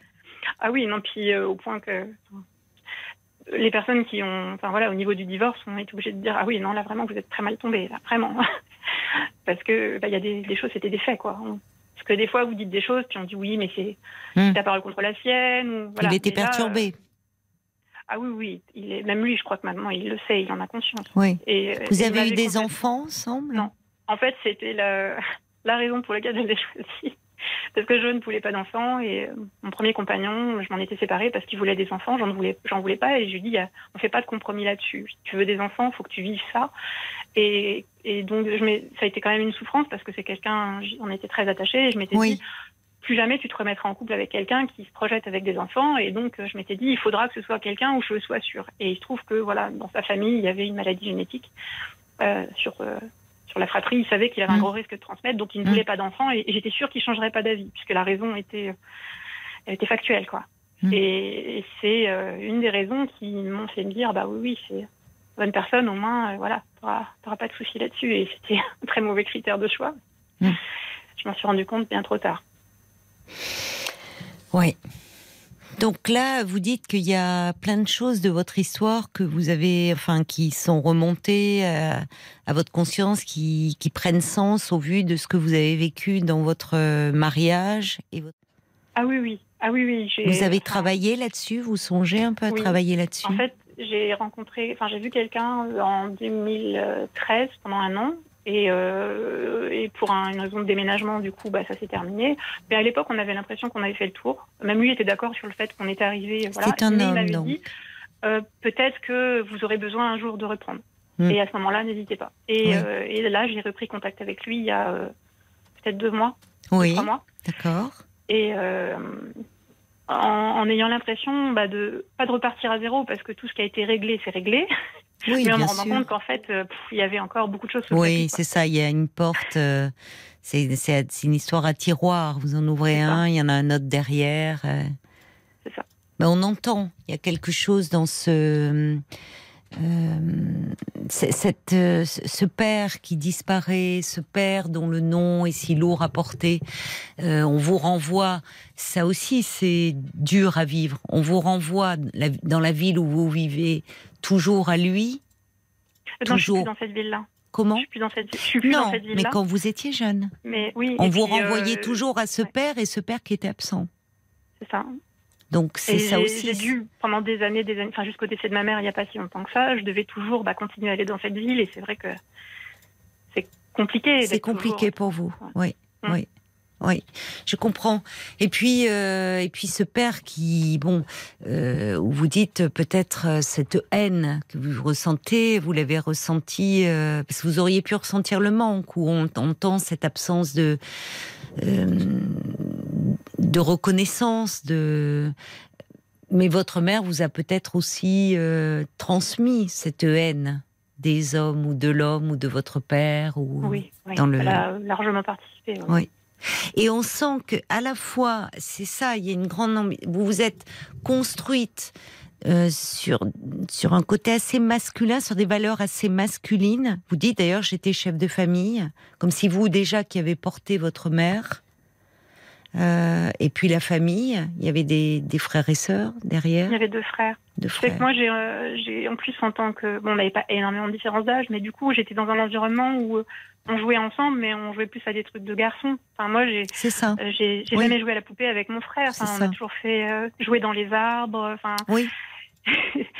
Oui. euh, Donc vous vous bah, sentez à l'aise aussi avec les les garçons. Enfin. Ah ben complètement parce Complètement. que. Mais c'est les- effectivement, c'est- oui, mais c'est sur le plan de aussi du féminin que vous êtes en difficulté. Bah, ou- déjà parce que, en plus, j'arrive à un moment de ma vie où euh, euh, je suis à un âge où on commence à me dire, euh, mais tu vas voir, tu auras des regrets de ne pas avoir eu d'enfant, etc. Et donc, on est constamment en train de me renvoyer Qui à vous dit ça? Bah, toutes les femmes que je rencontre qui ont des enfants. Et quand je leur dis bah, que je n'ai pas d'enfant, que je n'ai pas souhaité en avoir, Oui, euh, à chaque fois on me dit oui, mais tu dis ça, mais tu sais, moi je connais quelqu'un. Et à chaque fois je, je m'énerve. un oui, peu en mais elles essayent peut-être de se convaincre. Elles, c'est leur histoire. Oui, enfin, parce que je, alors, ce- elles ne font pas partie du groupe de vos amis. Euh, ben, en général, quand ça commence comme ça, je les, voilà, je garde Vous les tenez à distance. Ouais. Bah oui, parce que là, ce besoin, parce qu'après tout, si de leur côté à elles, ce besoin était comblé, pourquoi vouloir à tout prix que vous, ça soit une nécessité impérieuse? Chacun plus, son je le respecte parcours. euh. totalement. Je comprends totalement que l'on puisse avoir ce besoin de maternité. Je, je, voilà, je le critique pas du tout, je le comprends, mais, euh, mais je, C'est pas votre mal à euh, parcours, bah, qu'on vous l'impose. Et comme puis qu'on me fasse renvoyer le fait qu'on me renvoie une image de je suis pas une vraie femme parce que j'ai pas eu d'enfant et parce que j'en veux pas. On Donc, vous le euh, dit comme ça, vous pensez? On me l'a pas dit comme ça, mais Vous le ressentez comme ça? Ouais. Non, mais moi, je ne. Quand je dis qu'il y a quelque chose au niveau du féminin qui est en souffrance chez vous, c'est pas parce que vous n'avez pas d'enfant. Parce que euh, on, on est une femme à part entière, même si on n'est pas mère. Voyez. Bah, y a- surtout que souvent il y a des gens qui s'étonnent quand ils me voient avec les enfants. euh, Oui. Ils me disent ah mais en fait t'es super maternelle. Bah, je dis c'est pas parce que j'ai pas voulu d'enfant que je vais les taper. Hein. Non, dis, mais euh, vous n'avez pas voulu d'enfant parce que vous avez été une enfant. euh, ça a été compliqué votre enfance. Bah puis moi j'ai l'impression d'être maman très jeune. Hein. Donc, Vous vous êtes occupé. Vos frères sont plus jeunes que vous? Il y en a un qui est plus grand et un qui est plus jeune. Et enfin voilà j'ai été. Non, non, mais on sent que bon, il y a un côté très. C'est là où il y a quelque chose dans vos relations qui est compliqué avec les hommes, parce qu'à la fois il y a un envie, je, vous vous situez au même niveau. Alors, euh, faut faire attention à ce que l'on dit aujourd'hui quand on dit au même niveau. Oui. Oui, euh, et bien sûr qu'il devrait y avoir une égalité entre les hommes et les femmes, enfin sur plein de niveaux. Mais je veux dire dans la relation, vous voyez là, je me situe à un niveau plus intime hein, et beaucoup plus subjectif, pas un niveau sociologique, euh, sociétal ou tout. Bon, Euh, et, et à la fois, euh, c'est c'est comme si, euh, bah d'ailleurs, quand vous dites les hommes avec leurs testicules, en gros, qu'est-ce qui vous énerve cela? Et qu'est-ce qu'on fait là dans les castres hein? Vite fait, bien fait, quoi. Vite fait, bien fait. Ouais, parce que au fond, sous couvert de, vous m'avez dit au départ, et, et, vous êtes comme ça dans les relations avec les, les personnes ouvertes, euh, altruistes, pleines d'empathie pour des gens que vous sentez un peu en souffrance, mais parce que ça renvoie aussi certainement. Il y a quelque chose euh, qui est en souffrance chez vous. Et ça a vous avez développé une très grande sensibilité, certainement, à tout ça. Et en fait, avec les hommes, c'est euh, quand ils veulent vous approcher et avec leurs désirs, et parfois pas de façon très fine et très adroite, là, euh, l'agressivité, elle s'exprime. hein. Mhm. C'est là où, en fait, je reviens sur ce que j'ai dit, vous n'êtes pas naïf du tout. J'ai- C'est pas de la naïveté. C'est il y a quelque chose de qui ressort, qui est de ces bonhommes, comme vous dites. Mm. Oui, ces bonhommes, avec toute la dimension péjorative. Et là, il y a quelque chose de votre histoire qui pèse un peu trop. Et c'est dommage, je trouve, pour vous. Parce que ça vous entrave. Ah oui, Y compris dans vos choix amoureux, d'ailleurs. Vous me dites, ce dernier, au fond, vous l'avez pas choisi par hasard. Mm. Euh, Il s'est imposé à moi. En fait. donc, bon, bon. donc euh, c'est, dommage parce que bon, vous avez 42 ans, vous pouvez euh, vivre, ou, enfin, encore des choses, mais savoir, au fond, vous placer, être, être moins dans, apprendre un peu à vous protéger, et peut-être aussi à à, à développer en vous euh, cette part euh, autour du féminin. Je ne sais pas comment le dire, ça paraît un peu alambiqué, mais il y a quelque chose où par moment vous vous êtes identifié à un- presque trop à un homme, mais à un homme à qui vous, dont vous avez une mauvaise image, paradoxalement. Parce Mais que vous n'avez pas une un bonne côté- image des hommes. Non, mais ce qui est bizarre, c'est qu'en plus j'ai un côté ultra féminin sur d'autres choses. Euh, je fais euh, énormément de couture. euh, j'ai un passif Oui, de danseuse. mais alors, vous voyez, je- mais alors, là, Ah. c'est là où c'est pour ça que j'ai peur d'aborder, enfin, j'ai peur, non, j'ai pas peur, mais je suis toujours gênée d'aborder cette dimension-là, parce qu'on on peut très vite tomber dans des stéréotypes de ce qu'est le masculin et de ce qu'est oui, le féminin. Bon, alors sans tomber, je vais pas tomber dans le non-genré parce que là, on va plus s'en sortir. Mais bien sûr qu'il y a des petites filles qui peuvent grimper aux arbres, et des petits garçons qui peuvent jouer à la poupée, faire la cuisine et que ça pose aucun problème. Mais si vous voulez, le féminin, c'est au-delà d'une activité, c'est au-delà d'une apparence physique, d'une Ah façon de s'habiller, du maquillage. Vous voyez, c'est quelque chose. oui. C'est plus quelque chose dans un ressenti, dans une façon d'être au monde, dans un accueil à l'autre, dans la, dans ce qui peut se jouer dans une relation. Quand je vous disais qu'on le veuille ou non, les relations elles sont sexuées. Oui. Bon. Euh, et oui, c'est ce qui vous gêne. Parce qu'il y a quelque chose du côté de, en fait, je reprends vos mots. Il y a cette haine qui vous empêche d'être. euh, il y a cette haine des hommes. Mais le problème, c'est que même quand je suis pas justement dans une agressivité, enfin pas dans une, parce que je suis jamais agressive au départ avec les personnes. C'est quand on commence à vouloir m'envahir et à pas vouloir respecter ce que je veux que je deviens agressive. Mais au départ, je suis toujours très euh, agréable, sociable. Trop. mais je me retrouve à chaque fois. Trop, D'être trop, justement, mais trop. Par exemple, je me, à chaque fois, c'est malgré moi. Je, sympathise dernièrement avec quelqu'un et je suis amenée à rencontrer son mari. Et donc, je lui demande est-ce que tu m'autorises à ce qu'on se tutoie Parce que c'est vrai que c'était. Voilà, j'étais chez eux, je- donc je lui demande est-ce que tu m'autorises à ce qu'on se tutoie Ah, bah oui, bien sûr. Puis elle rigole. Quand je lui pose la question, elle rigole. Puis je lui dis bah non, mais je préfère te poser la question parce qu'il y a déjà des femmes qui m'ont fait des histoires parce qu'elles me trouvaient trop sympa avec leur mari. Puis elle me fait oh bah non, t'auras pas de souci avec moi. Et euh, il se trouve qu'avec son mari, donc on a sympathisé. Il m'a dit il faudra qu'on on t'invite, venir faire une raclette, tout ça. Et puis au final, ben voilà, ça lui a pas plu quoi. Et Ça n'a pas plu euh, à qui? ben, à, la- à, la- à, la- à son- à l'épouse de ce monsieur. Alors que Mais vous début, voyez, euh, quand je dis à un moment, c'est comme si dans la relation, vous, vous avez du mal à, comment dire, le tutoiement déjà systématique. Peut-être, il y, a- il y a comme des, il y, a- il y a comme des choses, des codes où vous allez trop vite et où non seulement il y a cette haine des hommes et en même temps cette envie d'être comme eux, peut-être, enfin d'être comme eux, peut-être apparenté. Parce que dans vos relations avec les femmes, j'entends que c'est pas plus simple. Non, parce qu'il y a toujours une histoire d'homme au milieu. Déjà, déjà au lycée, j'avais eu ce problème-là. Parce que j'étais très sympa avec euh, quelqu'un de ma classe. euh, une Oui, mais dans ce très sympa- y il y a quelque chose qui n'est pas réglé. Je ne sais pas comment vous le dire. Et pourtant, il n'y avait aucune ambiguïté. En l'occurrence, Non, c'est quelqu'un en non. plus qui ne me plaisait pas du Non, tout. non, Donc, mais écoutez-moi, avait- vous voyez pour que cette histoire, ça se répète toujours. Et qu'au fond, les femmes seraient des rivales. Et les hommes, bah, ils veulent toujours, euh, ils sont, ils sont encombrants avec leurs désirs. Là, il y a quelque chose qui, qui a besoin d'être creusé. Parce que c'est pas aussi simple que ça. C'est, enfin, c'est pas aussi caricatural que ça. Et là, forcément, ça interroge sur ce qu'inconsciemment, inconsciemment, hein, je dis bien, euh, vous, vous, vous dégagez ou vous mettez en place dans la relation. Et des choses qui ne sont pas réglées de votre histoire passée. Mais j'ai bien conscience que je dois effectivement dégager quelque chose Oui. malgré moi, parce que j'en avais même parlé une fois avec une copine, euh, bon, qui est dans la même situation que moi par rapport à son histoire familiale. Et j'y avais dit, mais regarde-moi, mais regarde comment je sors, regarde comment je sors mon chien, je, je m'habille justement vraiment. Et, et elle rigolait, je lui dis franchement, on peut pas dire que je drague les hommes. là. Et elle me disait, bah non, je comprends pas, mais bon, elle c'est une femme, donc euh, elle était pas Oui, mais de vous voyez, tous les hommes, au fond, ils sont là avec leurs désirs. Et puis les femmes, bah, elles sont jalouses. Elles sont jalouses de vous et du fait que vous pourriez leur piquer vos bonhommes, leur bonhomme. C'est, c'est, c'est plus complexe que ça. Mais le pire, c'est qu'en plus, euh, il y a pas, là, en l'occurrence, la personne dont je vous parle qui voulait m'inviter pour une raclette, je suis sûre qu'il n'y avait aucune ambiguïté. C'est ça le pire, c'est que Non, mais, euh, il est mais marié avec à la des limite, mais, non, mais attendez, l'ambiguïté, il peut y en avoir dans toutes les relations. Il peut y en avoir entre deux femmes, il peut y en avoir entre deux hommes, il peut y en avoir. L'ambivalence, elle est au cœur des relations humaines. Les relations humaines, c'est jamais ou tout blanc ou tout noir. C'est jamais aussi carré. Vous voyez, vous voudriez que les choses elles soient limpides, transparentes, euh, translucides. Oui, c'est euh, mon mode de fonctionnement très carré. Très...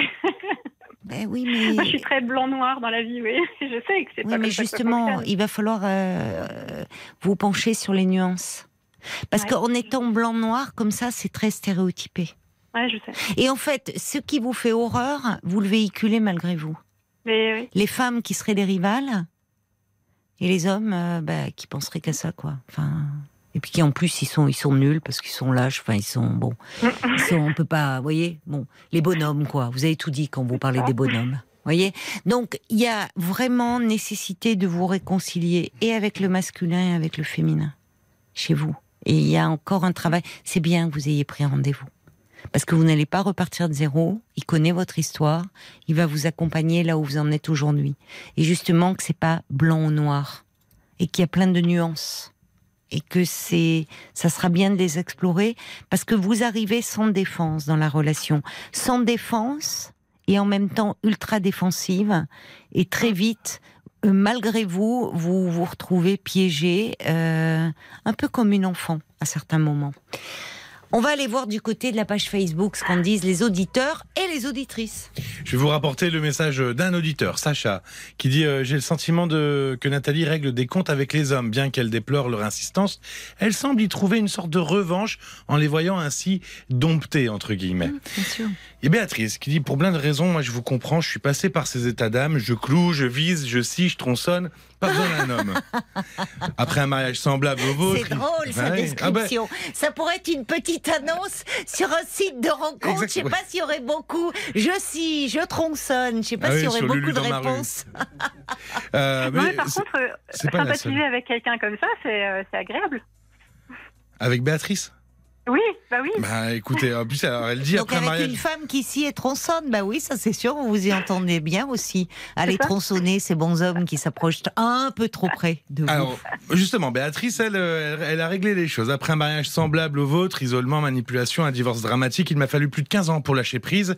J'ai compris que derrière chaque homme ne se cache pas forcément un prédateur. Ah non. Alors, c'est certes mon ou, chemin. Ou un obsédé sexuel. Voilà, enfin, c'est voilà. c'est certes mon chemin, mais je trouve que j'ai perdu du temps. Mais, mais bon, bravo à vous d'en parler. Vous allez gagner du temps vers le bonheur euh, au féminin en en parlant euh, Mais oui. euh, le, le plus vite et le, le plus possible. Elle met euh, en PS à la fin, euh, les conseilleurs ne sont pas les payeurs, les super mamans entre guillemets ne sont pas des femmes plus que vous euh, d'ailleurs. Il y a Emma aussi qui dit arrêtons les clichés avec les femmes. Moi j'aime bricoler, tricoter, jardiner, coudre, repeindre un mur. Non mais c'est des annonces de boulot. Euh, faire des confitures, poser des étagères, beaucoup d'étagères parce que j'ai beaucoup de livres. Et, et beaucoup ça- de de confiture. Et ça depuis que je suis tout petite. Voilà, je grimpe aux arbres, je faisais du vélo cross, mais toujours en, robe avec des bijoux. Euh, je porte toujours des robes, je, fab- je fabrique mes bijoux. C'est ça être une femme, c'est faire ce que l'on aime. Et puis c'est tout. Finalement, il n'y a pas, euh, voilà, il a pas de définition. Et puis il y a Nelly qui qui euh, qui parle aussi du, du fait de ne pas avoir d'enfant. Elle dit quand on n'a pas d'enfant, on n'est pas crédible aux yeux des autres.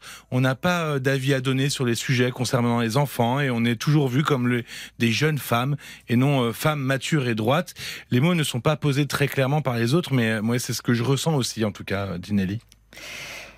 Oui, oui, mais on embête beaucoup les femmes qui n'ont pas d'enfants. Euh, encore aujourd'hui, dans notre société, euh, ça paraît un peu suspect, malheureusement. On embête moins les hommes qui n'ont pas d'enfants. Et puis, je répondrai à Nelly que si elle est tout à fait, elle est légitime au même titre que les autres femmes si elle veut parler d'enfants, parce que elle a été une enfant qui a eu des parents. Donc, à ce titre, elle peut tout à fait euh, s'exprimer. Euh, et vous, Nathalie, je pense que bien sûr, il y a d'un côté cette haine des femmes, euh, d- d- haine des hommes, mais en fait, oui, mais mon lapsus, il est un peu. Il y a aussi des comptes Oui, à oui. régler du côté des femmes et du côté Oui. de votre mère. Ouais. Donc, ça Enfin, fait beaucoup. Elle est pour- décédée maintenant. Ah oui, mais le fait, euh, c'est la personne euh, décédée. il est possible de vous allez de parler d'elle, de de la relation que vous avez eue avec elle, de cette mère qui. euh, Oui, ce que je veux dire, c'est qu'il n'y aura pas de.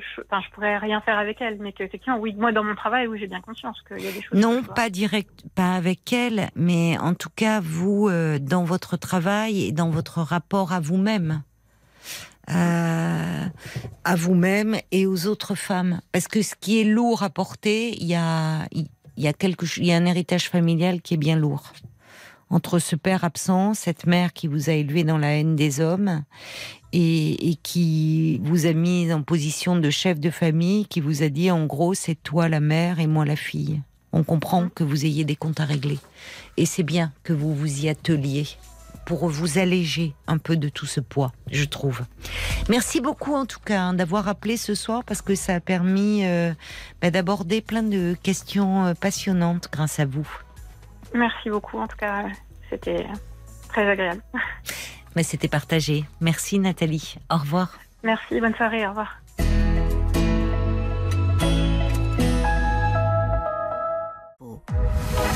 Jusqu'à minuit 30, Parlons-nous. Caroline Dublanche sur RTL.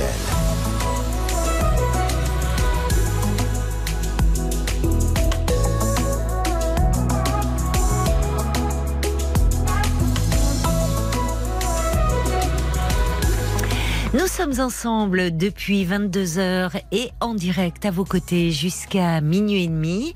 C'est Parlons-nous, c'est votre moment. Et pendant une demi-heure encore, vous pouvez appeler le standard au prix d'un appel local au 09 69 39 10 11.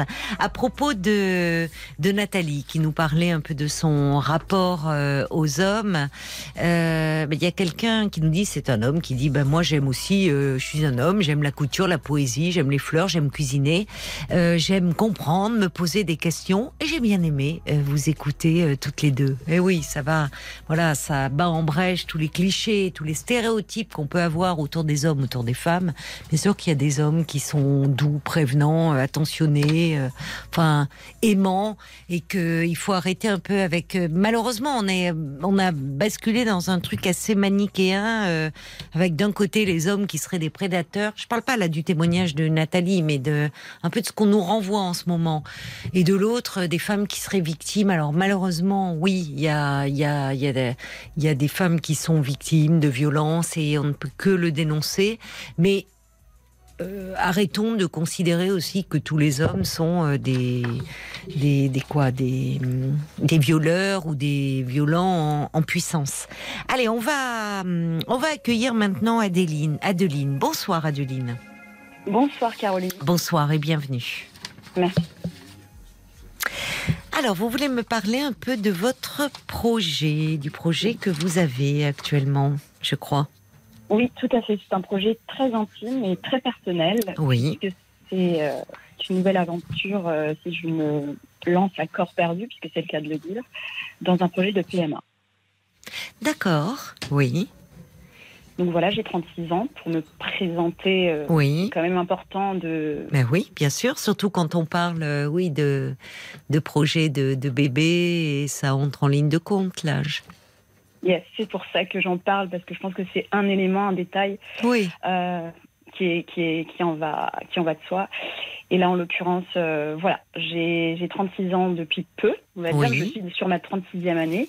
Et ça fait, euh, voilà, ça fait quelques mois, ça fait un peu plus d'un an que je réfléchis à ce projet, compte tenu du temps qui passe, mais pas que enfin me concernant, j'ai forcément des raisons personnelles qui m'y amènent. Ça sera pas forcément la sexualité là pour le coup, je suis complètement hétéro, mais euh, c'est le projet que j'ai euh, d'élever un enfant seul. Et euh, voilà, c'est comme ça que je vais présenter mon projet. oui, alors ça, ça m'interroge, votre projet d'élever un enfant seul. Oui, tout à fait.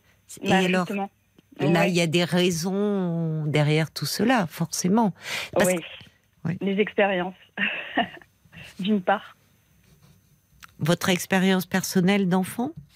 Non, les expériences des relations, d'une part, qui n'ont jamais abouti.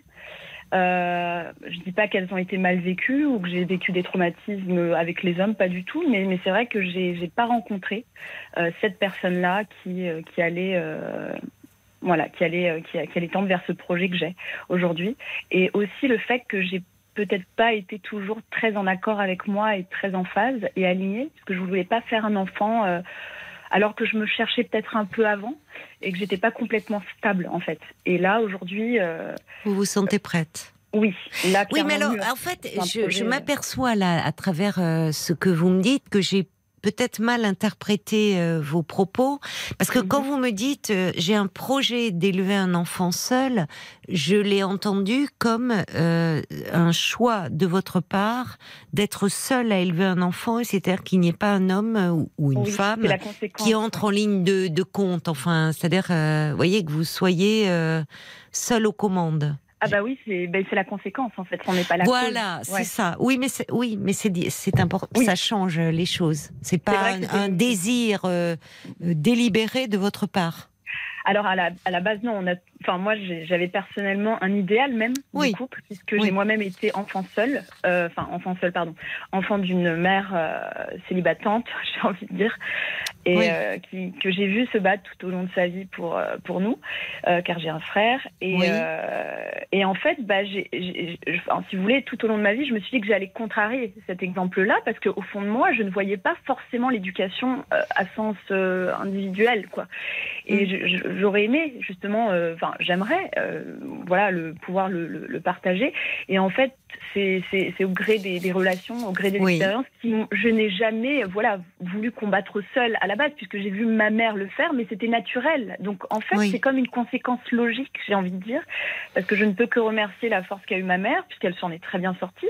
Et donc c'est ça qui en fait me rassure aussi d'une part, euh, parce que j'ai ce contre-exemple-là d'elle.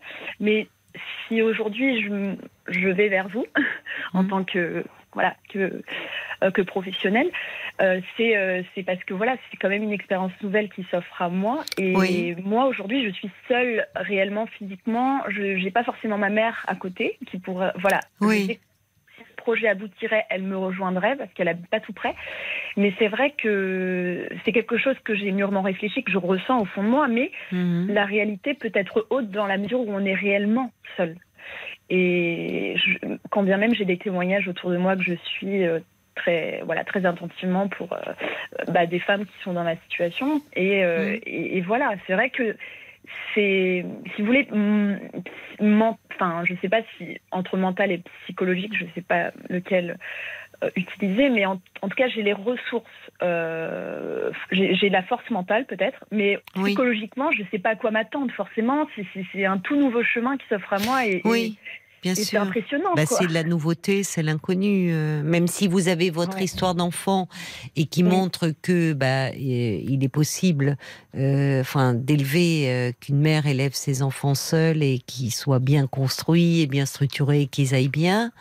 Euh, néanmoins, euh, vous dites quelque chose d'important, c'est-à-dire là, l'entourage compte. Je ne sais pas comment votre mère, euh, sur qui elle a pu un peu s'appuyer, parce que en travaillant, euh, surtout dans les premières années, avec toutes les petites maladies infantiles, la fatigue des nuits et autres, c'est bien de pouvoir s'appuyer euh, sur quelqu'un. Et vous le dites, par exemple, votre mère n'est pas auprès de vous géographiquement. Oui. Ou d'autres elle- personnes sur lesquelles vous pourriez éventuellement vous appuyer un peu. Oui, c'est- là où justement c'est un peu différent parce que ma mère a, a souvent eu ses frères, sa propre famille, Voilà, même présente. un peu, un peu éclatée certes au- géographiquement, mais oui, voilà, présente. Qu'est-ce que, qu'est-ce que, d'ailleurs, pourquoi euh, elle s'est retrouvée, enfin, elle, a- elle vous a élevé seule avec votre frère, votre mère? Bah, suite à un divorce et suite à, à des violences conjugales, j'ai envie de dire.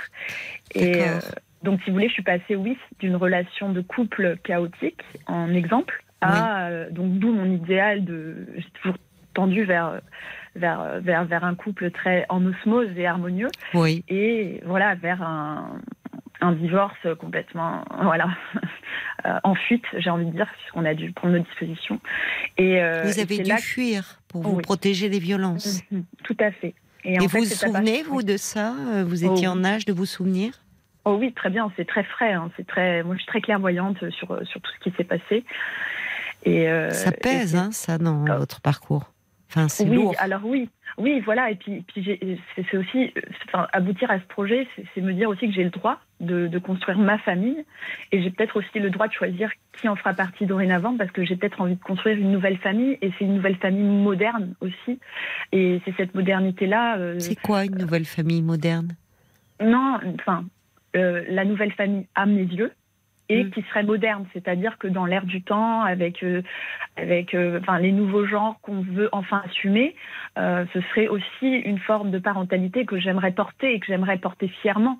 Et c'est pas et je voudrais pas montrer justement que j'ai besoin nécessairement de ce couple-là pour même si c'était oui certes euh, une volonté mienne à la base, mais le temps passant, c'en est une, plus une conséquence qu'une. Mais après, voilà, j'ai aussi ce désir-là euh, qui ne m'effraie pas de, de rester seule. Vous voyez, c'est pas quelque chose qui va me rebuter. Mais, euh, mais Oui, j'entends que vous vous sentez capable, que vous avez eu sous les yeux un exemple de mère forte qui euh, a pu, à un moment donné, euh, se sauver pour se protéger et vous protéger de la Oui. violence. Après, il y a toutes les constructions, toutes les rationalisations que l'on fait tous autour de la famille moderne, la nouvelle parentalité. Mais il y a votre histoire euh, à vous euh, qui, je, qui pèse aussi dans la balance et où finalement ce qui interroge la psy que je suis, c'est Mhm. que partant d'une relation alors très différente où votre mère s'est retrouvée à vous élever seule parce qu'elle n'a pas eu d'autre choix que de fuir un mari violent, il était violent avec vous? Non, pas du tout. Au contraire, moi j'avais une belle image de, enfin, de, de ce qui nous apportait à nous personnellement, euh, à, à bien des aspects. Après, c'est sûr que je sais faire la part des choses. Je sais qu'envers ma mère, il n'était pas forcément le meilleur des, des hommes. Et euh, mais envers, vous voyez, dans mes expériences, j'ai pas, j'ai pas été attirée par ce genre d'homme. Enfin, moi, je suis saine en fait euh, par rapport à l'image que j'ai de, de l'homme violent. Enfin, ça va. Je, je, je sais délimiter, je, je, je sais déterminer. euh, Il a été présent jusqu'à quel ââge, votre père Jusqu'au complexe d'Oedipe. Jusqu'après, on est, on est parti. C'est-à-dire jusqu'à- jusqu'à 6 ans? Ouais, jusqu'à mes 6 ans. Mhm. Oui. Non, ce qui interroge, je ne sais pas forcément en tant que psy, c'est que dans votre parcours, et encore une fois, ça ne remet pas en question, euh, loin de moi, et d'ailleurs, de quel droit je me permettrai, euh, enfin, vous voyez, d'intervenir dans vos choix de vie. Mais en revanche, puisque vous m'appelez pour me demander mon avis, je, je vous le Mhm. donne. Ce qui interroge, c'est que vous-même, vous, vous, à 36 ans, vous soyez dans ce projet d'être seul aussi avec un enfant. Mais j'aimerais bien, en fait, rencontrer quelqu'un à la base. En fait, à la base, c'est juste que mes relations ont, ont avorté. Pourquoi Mais moi, je le. Bah parce qu'elles ne, elles n'aboutissent pas à ces projets euh, sérieux euh, dans le temps, en fait. Enfin, puis j'étais pas, for- j'étais un peu, euh, j'étais un peu, voilà, j'étais en pleine construction de moi-même, Oui. j'étais en pleine recherche identitaire, donc en fait, je me Par suis rapport à quoi? Par rapport à...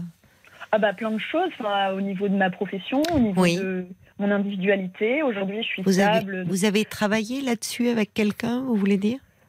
Oh, bah, ça a mis des années, pas forcément, mais, euh, mais c'est pour ça que si je, je, je tends à ce projet-là qui viendrait parfaire euh, mon cheminement personnel où je me sens finalement bien finalement avec moi-même et, et en phase, ce serait justement le début de d'un travail, euh, mais un nouveau travail du coup, puisque ce serait mon rapport à, à l'autre du coup de, de cet être. Et, euh, et rien ne m'enlève le désir de, de parce que le temps et que je suis voilà que j'ai les moyens etc pour euh, pour pour ça parce que c'est au fond de moi que j'ai envie. Mais mais par contre j'ai toujours dit que je ne serais jamais contre qu'un homme entre dans ma vie en cours de route hein, et qu'il soit un père euh, éventuel. euh, etc. À ça, je ne suis pas du tout contre. Au contraire, ça m'a même ouvert euh, l'esprit sur les relations un peu plus, voilà, euh, plus plus facile, plus peut-être plus plus plus En tout cas, où il y a moins où il y aurait peut-être moins d'enjeux, Mhm. puisqu'il y a ça. chez vous cette histoire d'horloge biologique ça. qui En tourne, et peut-être que ça vous laisserait de, de pouvoir mettre en place ce projet de PMA. Je ne sais pas d'ailleurs où vous en êtes, si vous avez commencé euh, des démarches. Vous, vous peut-être, paradoxalement, ou pas d'ailleurs, vous ferez vous sentir plus libre dans vos rencontres avec des hommes. Oui, Parce c'est ça. En fait, plus pas libre, ce mais poids, dans un sérieux, euh, dans un sérieux. Non, mais plus libre, j'ai euh, j'ai pas dit plus libre dans votre façon Oui. d'être. Euh, enlèverait ce, cette forme de pression, au fond, que Tout vous à mettez euh, par rapport à votre âge. Parce que 36 ans, c'est jeune encore. Mais pas au vu au- en termes médicaux pour, euh, pour, euh, pour les spécialistes euh, de la question. C'est-à-dire que, par Oui. exemple, pour la congélation des ovocytes, on a jusqu'à 37. Oui, Je mais sais. moi, je suis d'accord avec vous à la base. hein. Même moi, je voudrais retarder. Non, non, mais ils ont raison de dire ça. Enfin, ils ont Ouais. raison. Ils sont, en tout cas, ils sont dans leur rôle. Moi, je suis, bien sûr, les spécialistes de la procréation, les gynéco-obstétriciens, euh, disent que il, il faut faire attention par rapport au discours que l'on tient. Et donc, je m'inclus Mhm. là-dedans de dire qu'aujourd'hui, bah, euh, ce que je suis en train de vous dire, 36 ans, c'est jeune, mais ils vont vous Mais dire, moi, oui, mais du point de oui. vue des ovocytes, non. euh, à partir ça. de 36 ans, ça décroît. Bon, donc, c'est un fait, discours scientifique. C'est Je ne vrai. vais pas vous cacher qu'il y a beaucoup d'attentes. Et c'est ça aussi. C'est que l'attente fait que le temps passe. Oui, euh, oui, passe mais je comprends.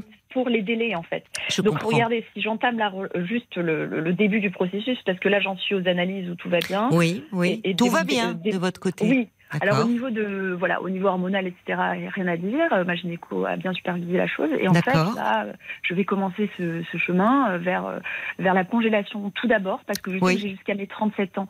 Donc démarrer par ce processus concrètement, si ça peut parler à certaines femmes qui nous écoutent, bah il y a ou l'insémination d'office, parce que le temps est vraiment passé là pour Oui. on n'a plus le temps. Mais Oui. là, j'en suis pas encore à ce stade personnellement. J'en suis au stade de la congélation parce que intimement, je me sens encore dans l'espoir de, de partager ce projet avec quelqu'un oui. et je me donne, on va dire, encore un an, un an et demi. Donc vous avez la raison. congélation. Voilà pour réutiliser ces Oui. sites avec la personne. Et sinon, euh, bah, ce sera le, le, le, le réel processus d'après euh, des 37. euh, voilà, le, y aller quoi. Enfin, et la Oui, y aller pour un parcours de PMA Oui. qui peut être fait maintenant en France, en plus. C'est ça, et c'est pour ça qu'en fait, quand bien. bien même je, je, je ne, je ne mets pas de côté l'idée de, de, de- En fait, je, je ne refuse pas du tout l'idée de le partager, ce, enfin, ce- cette parentalité, au contraire. Enfin, Non, oui, j'entends. Vous n'êtes pas, vous ne, malgré votre histoire, Oui. euh, vous auriez pu euh, inconsciemment euh, mettre l'homme hors jeu. Et donc le ouais, père, c'est pas ce que j'entends dans votre discours. Donc c'est ce que je trouve rassurant pour pour votre projet et pour cet enfant à, vous venir. voyez, mes anciennes relations, les trois dernières, c'était des pères. Donc, euh, ah oui, toujours. ouais, ils étaient pères. oui, ils étaient pères un peu plus âgés pour deux d'entre Oui. eux. Oui, Et, euh, enfin, pas non plus trop âgés euh, par rapport à mon âge, quelques années. oui. Mais euh, en, en fait, je me suis refusée de les rencontrer, ces enfants, quand bien, car j'ai vraiment mesuré l'importance de, de la rencontre et, et c'est pas rien. Il vous l'avait proposé? Oui, mais je- si vous voulez, je, je trouve qu'un enfant, c'est un être vivant et que, et que le- le- quand il est enfant, il, il a une tout le tout le tout peut le perturber, tout peut le, le marquer comme je l'ai vécu et en Mais fait oui. chaque rencontre sont, sont exponentiellement euh, exagérées presque. Et, et justement, j'ai pas voulu marquer leur route parce que je ne savais pas ce que je pouvais partager avec le père ou, ou promettre parce que c'est compliqué de refaire la vie, euh, enfin de partager la vie déjà faite en fait. Et c'est là où j'ai l'espoir, moi, de, de, de, de créer cette parentalité euh, Oui. neuve, on va dire. Parce que c'est dur quand même de, de faire partie d'une famille déjà existante. Ça, je l'ai vécu et, et c'est pas simple. Et Pourquoi vous n'avez plus vu votre père après? Parce que du fait de ces violences? Parce que oui. vous me dites d'ailleurs que en tant que père, vous n'avez pas une mauvaise image de lui. Non, envers moi, non, franchement, j'en garde. Mais ça, ça compte, souvenirs. ça compte au fond, Mhm. ça, ça, dans votre construction. En fait, il, il pourchassait ma mère et pour, euh, pour- par décision de justice, il a été vraiment. Et lui n'a pas cherché à nous revoir dans, par, le- dans, par les années qui ont suivi. Il a vécu à l'étranger et en fait, euh, du coup, il nous a un peu oubliés. quoi. Enfin, il nous a, ça l'arrangeait, je pense. Peut-être pas, peu- d'ailleurs, c'est peut-être pas Ouais, si simple, pas. mais Mais en tout cas, c'était un être irresponsable. Euh, qui avait en des, des difficultés, hein. Certainement. Enfin, Ouais. Ouais. Non, mais euh, au niveau de sa de son de sa fonction de père, il, il endossait aucune. Enfin, il nous, il nous a même mis en risque. Hein, euh, oui, oui, une, une maturité, une, enfin, Oui. le- Ouais, non, mais vraiment, je le prends à la rigolade parce que voilà, enfin, ouais, c'est ce côté-là un peu infantile. Mais, mais si vous voulez, voilà, ma mère a, a été la, la battante. euh, Enfin, moi, si vous voulez, je l'admire hein, pour tout ce qu'elle a fait, tout ce qu'elle Oui, a porté, et puis oui. tout ce qu'elle a réussi en fait. Oui, tout ce qu'elle a réussi et ce qu'elle nous laisse. Oui. Et, et ça. Vous lui en avez moi- parlé de votre projet, là? Oui, oui, elle est au courant, puis elle m'épaulerait euh, si le projet. euh, Oui. Alors elle, pareil, elle voudrait que ce soit pas dans ce cadre, dans ce Oui, peut-être que, pour vous, mère. oui, elle aimerait aussi euh, être Mm. dans un cadre. Enfin, enfin, c'est pas, c'est même pas avoir quelqu'un à vos côtés pour vous épauler. Parce que Mm. il faut, on a beau dire ce qu'on veut, c'est bien d'être deux pour élever un enfant. Il n'y a pas de mystère. Enfin, c'est bien d'être deux. Euh, Bah, après, ça, deux, euh, deux pères, deux mères, un, Oui. un père, une mère, mais être deux.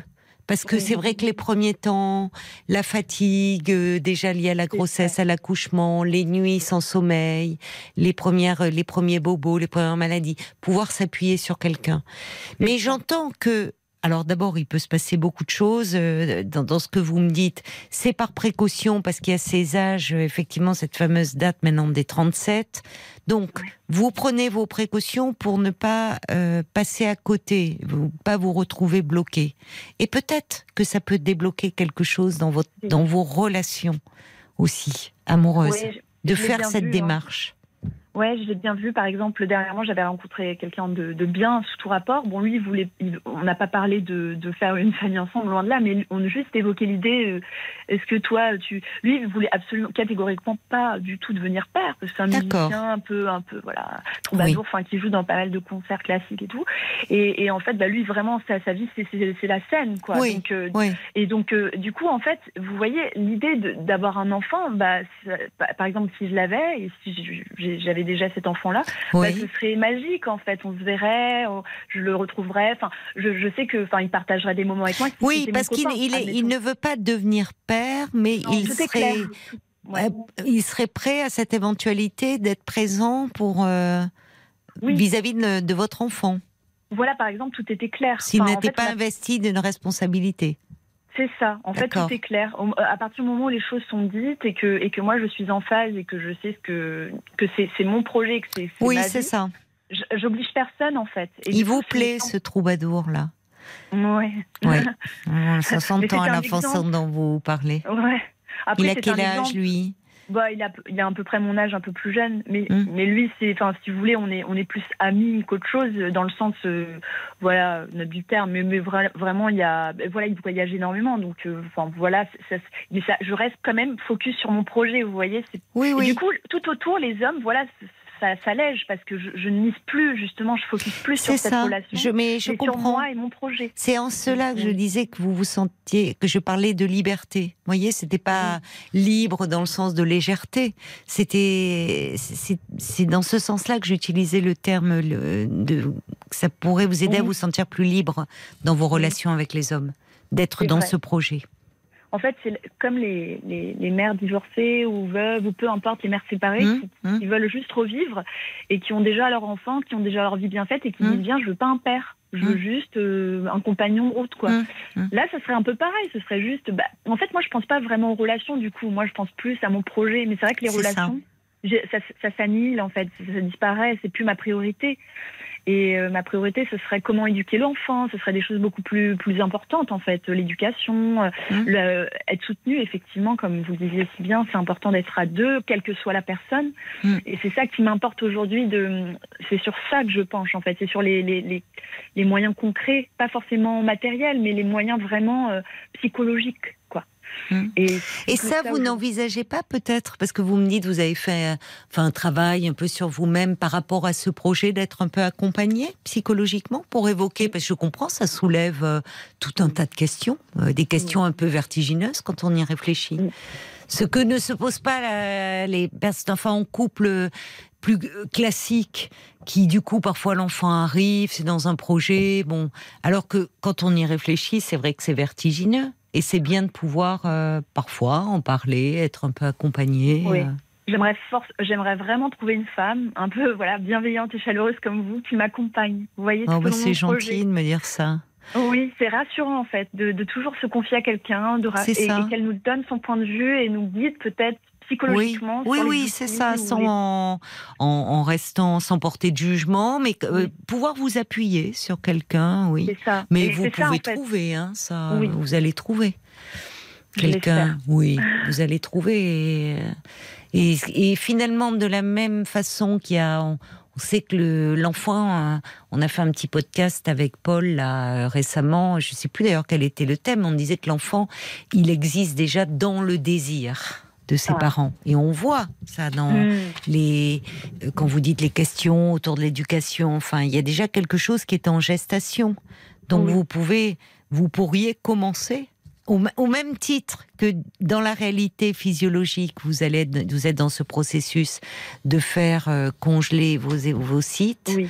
Ben, Mhm. finalement d'être aussi dans cet accompagnement avec quelqu'un parce que je trouve que là il y a quelque chose d'un d'un jaillissement de de euh, il y a au fond euh, il y a plein de choses qui dans l'inconscient émergent aussi Oui. au moment où on s'apprête à devenir parent et où vous il y a quelque chose qui est déjà commencé sur le plan psychique de cette Mhm. gestation. Oui, c'est poser les bases et être clair avec soi-même. Et aligné oui, et oui. Donc, euh, je pense que l'accompagnement pourrait vous être très bénéfique par rapport Oui. à toutes ces questions euh, ô combien légitimes que vous vous posez. Et puis peut-être aussi par rapport à votre vie amoureuse. Oui. Parce qu'on sent Bah, bien, on voit, on voit comme l'humain est complexe, et c'est ça qui est passionnant à chaque fois avec vos témoignages.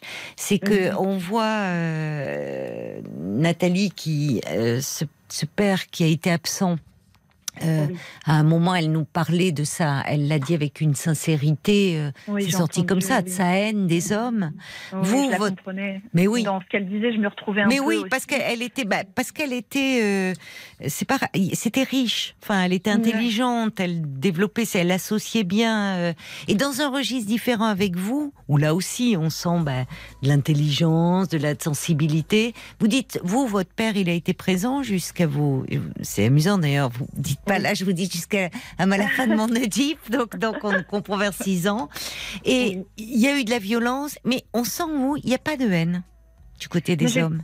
Oui, Mais oui, parce qu'il y a même quelque chose dans ce que votre mère peut-être a su préserver, en vous préservant, Mm. en s'éloignant de cet homme qui n'était pas bon pour elle, mais qui en Mhm. tant que père n'a pas été euh, violent avec vous. Et dans vos histoires d'amour, vous me dites, euh, les hommes que vous rencontrez, c'est plutôt des hommes bien. C'est des hommes bien, mais Oui. justement, j'ai développé une telle force individuelle. C'est aussi, je pense, Voilà. pour ça que je Voilà. n'arrive peut-être pas à m'imaginer partager parce Oui. que je ne l'ai jamais vu ça. Parce que voilà. Alors. Vous- oui, c'est ça. On se construit aussi en fonction d'un modèle et avec cette force, Oui. l'image de la mère qui est, euh, qui était le pilier, qui tenait tout. Et c'est ça. Et c'est peut-être ça qui serait intéressant aussi de, de travailler, euh, enfin, d'aborder, en tout cas, avec, euh, vous voyez, la, la psy que vous verrez. Je ça, vois, oui. il, il va, je vois qu'il est bientôt l'heure de terminer. Je vois Paul qui me fait un petit signe, donc j'imagine Oui. que ça doit réagir.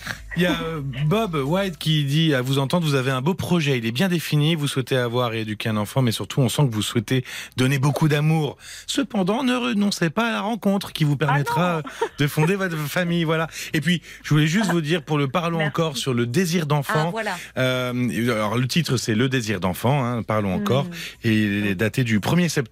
Vous pouvez le retrouver sur l'appli RTL ou euh, sur on- toutes les plateformes de podcast. Ben merci, Génial. mais on a parlé récemment de l'enfant qui existait déjà dans le désir des parents. Alors je sais plus à quel sujet parce qu'on en enregistre à chaque fois.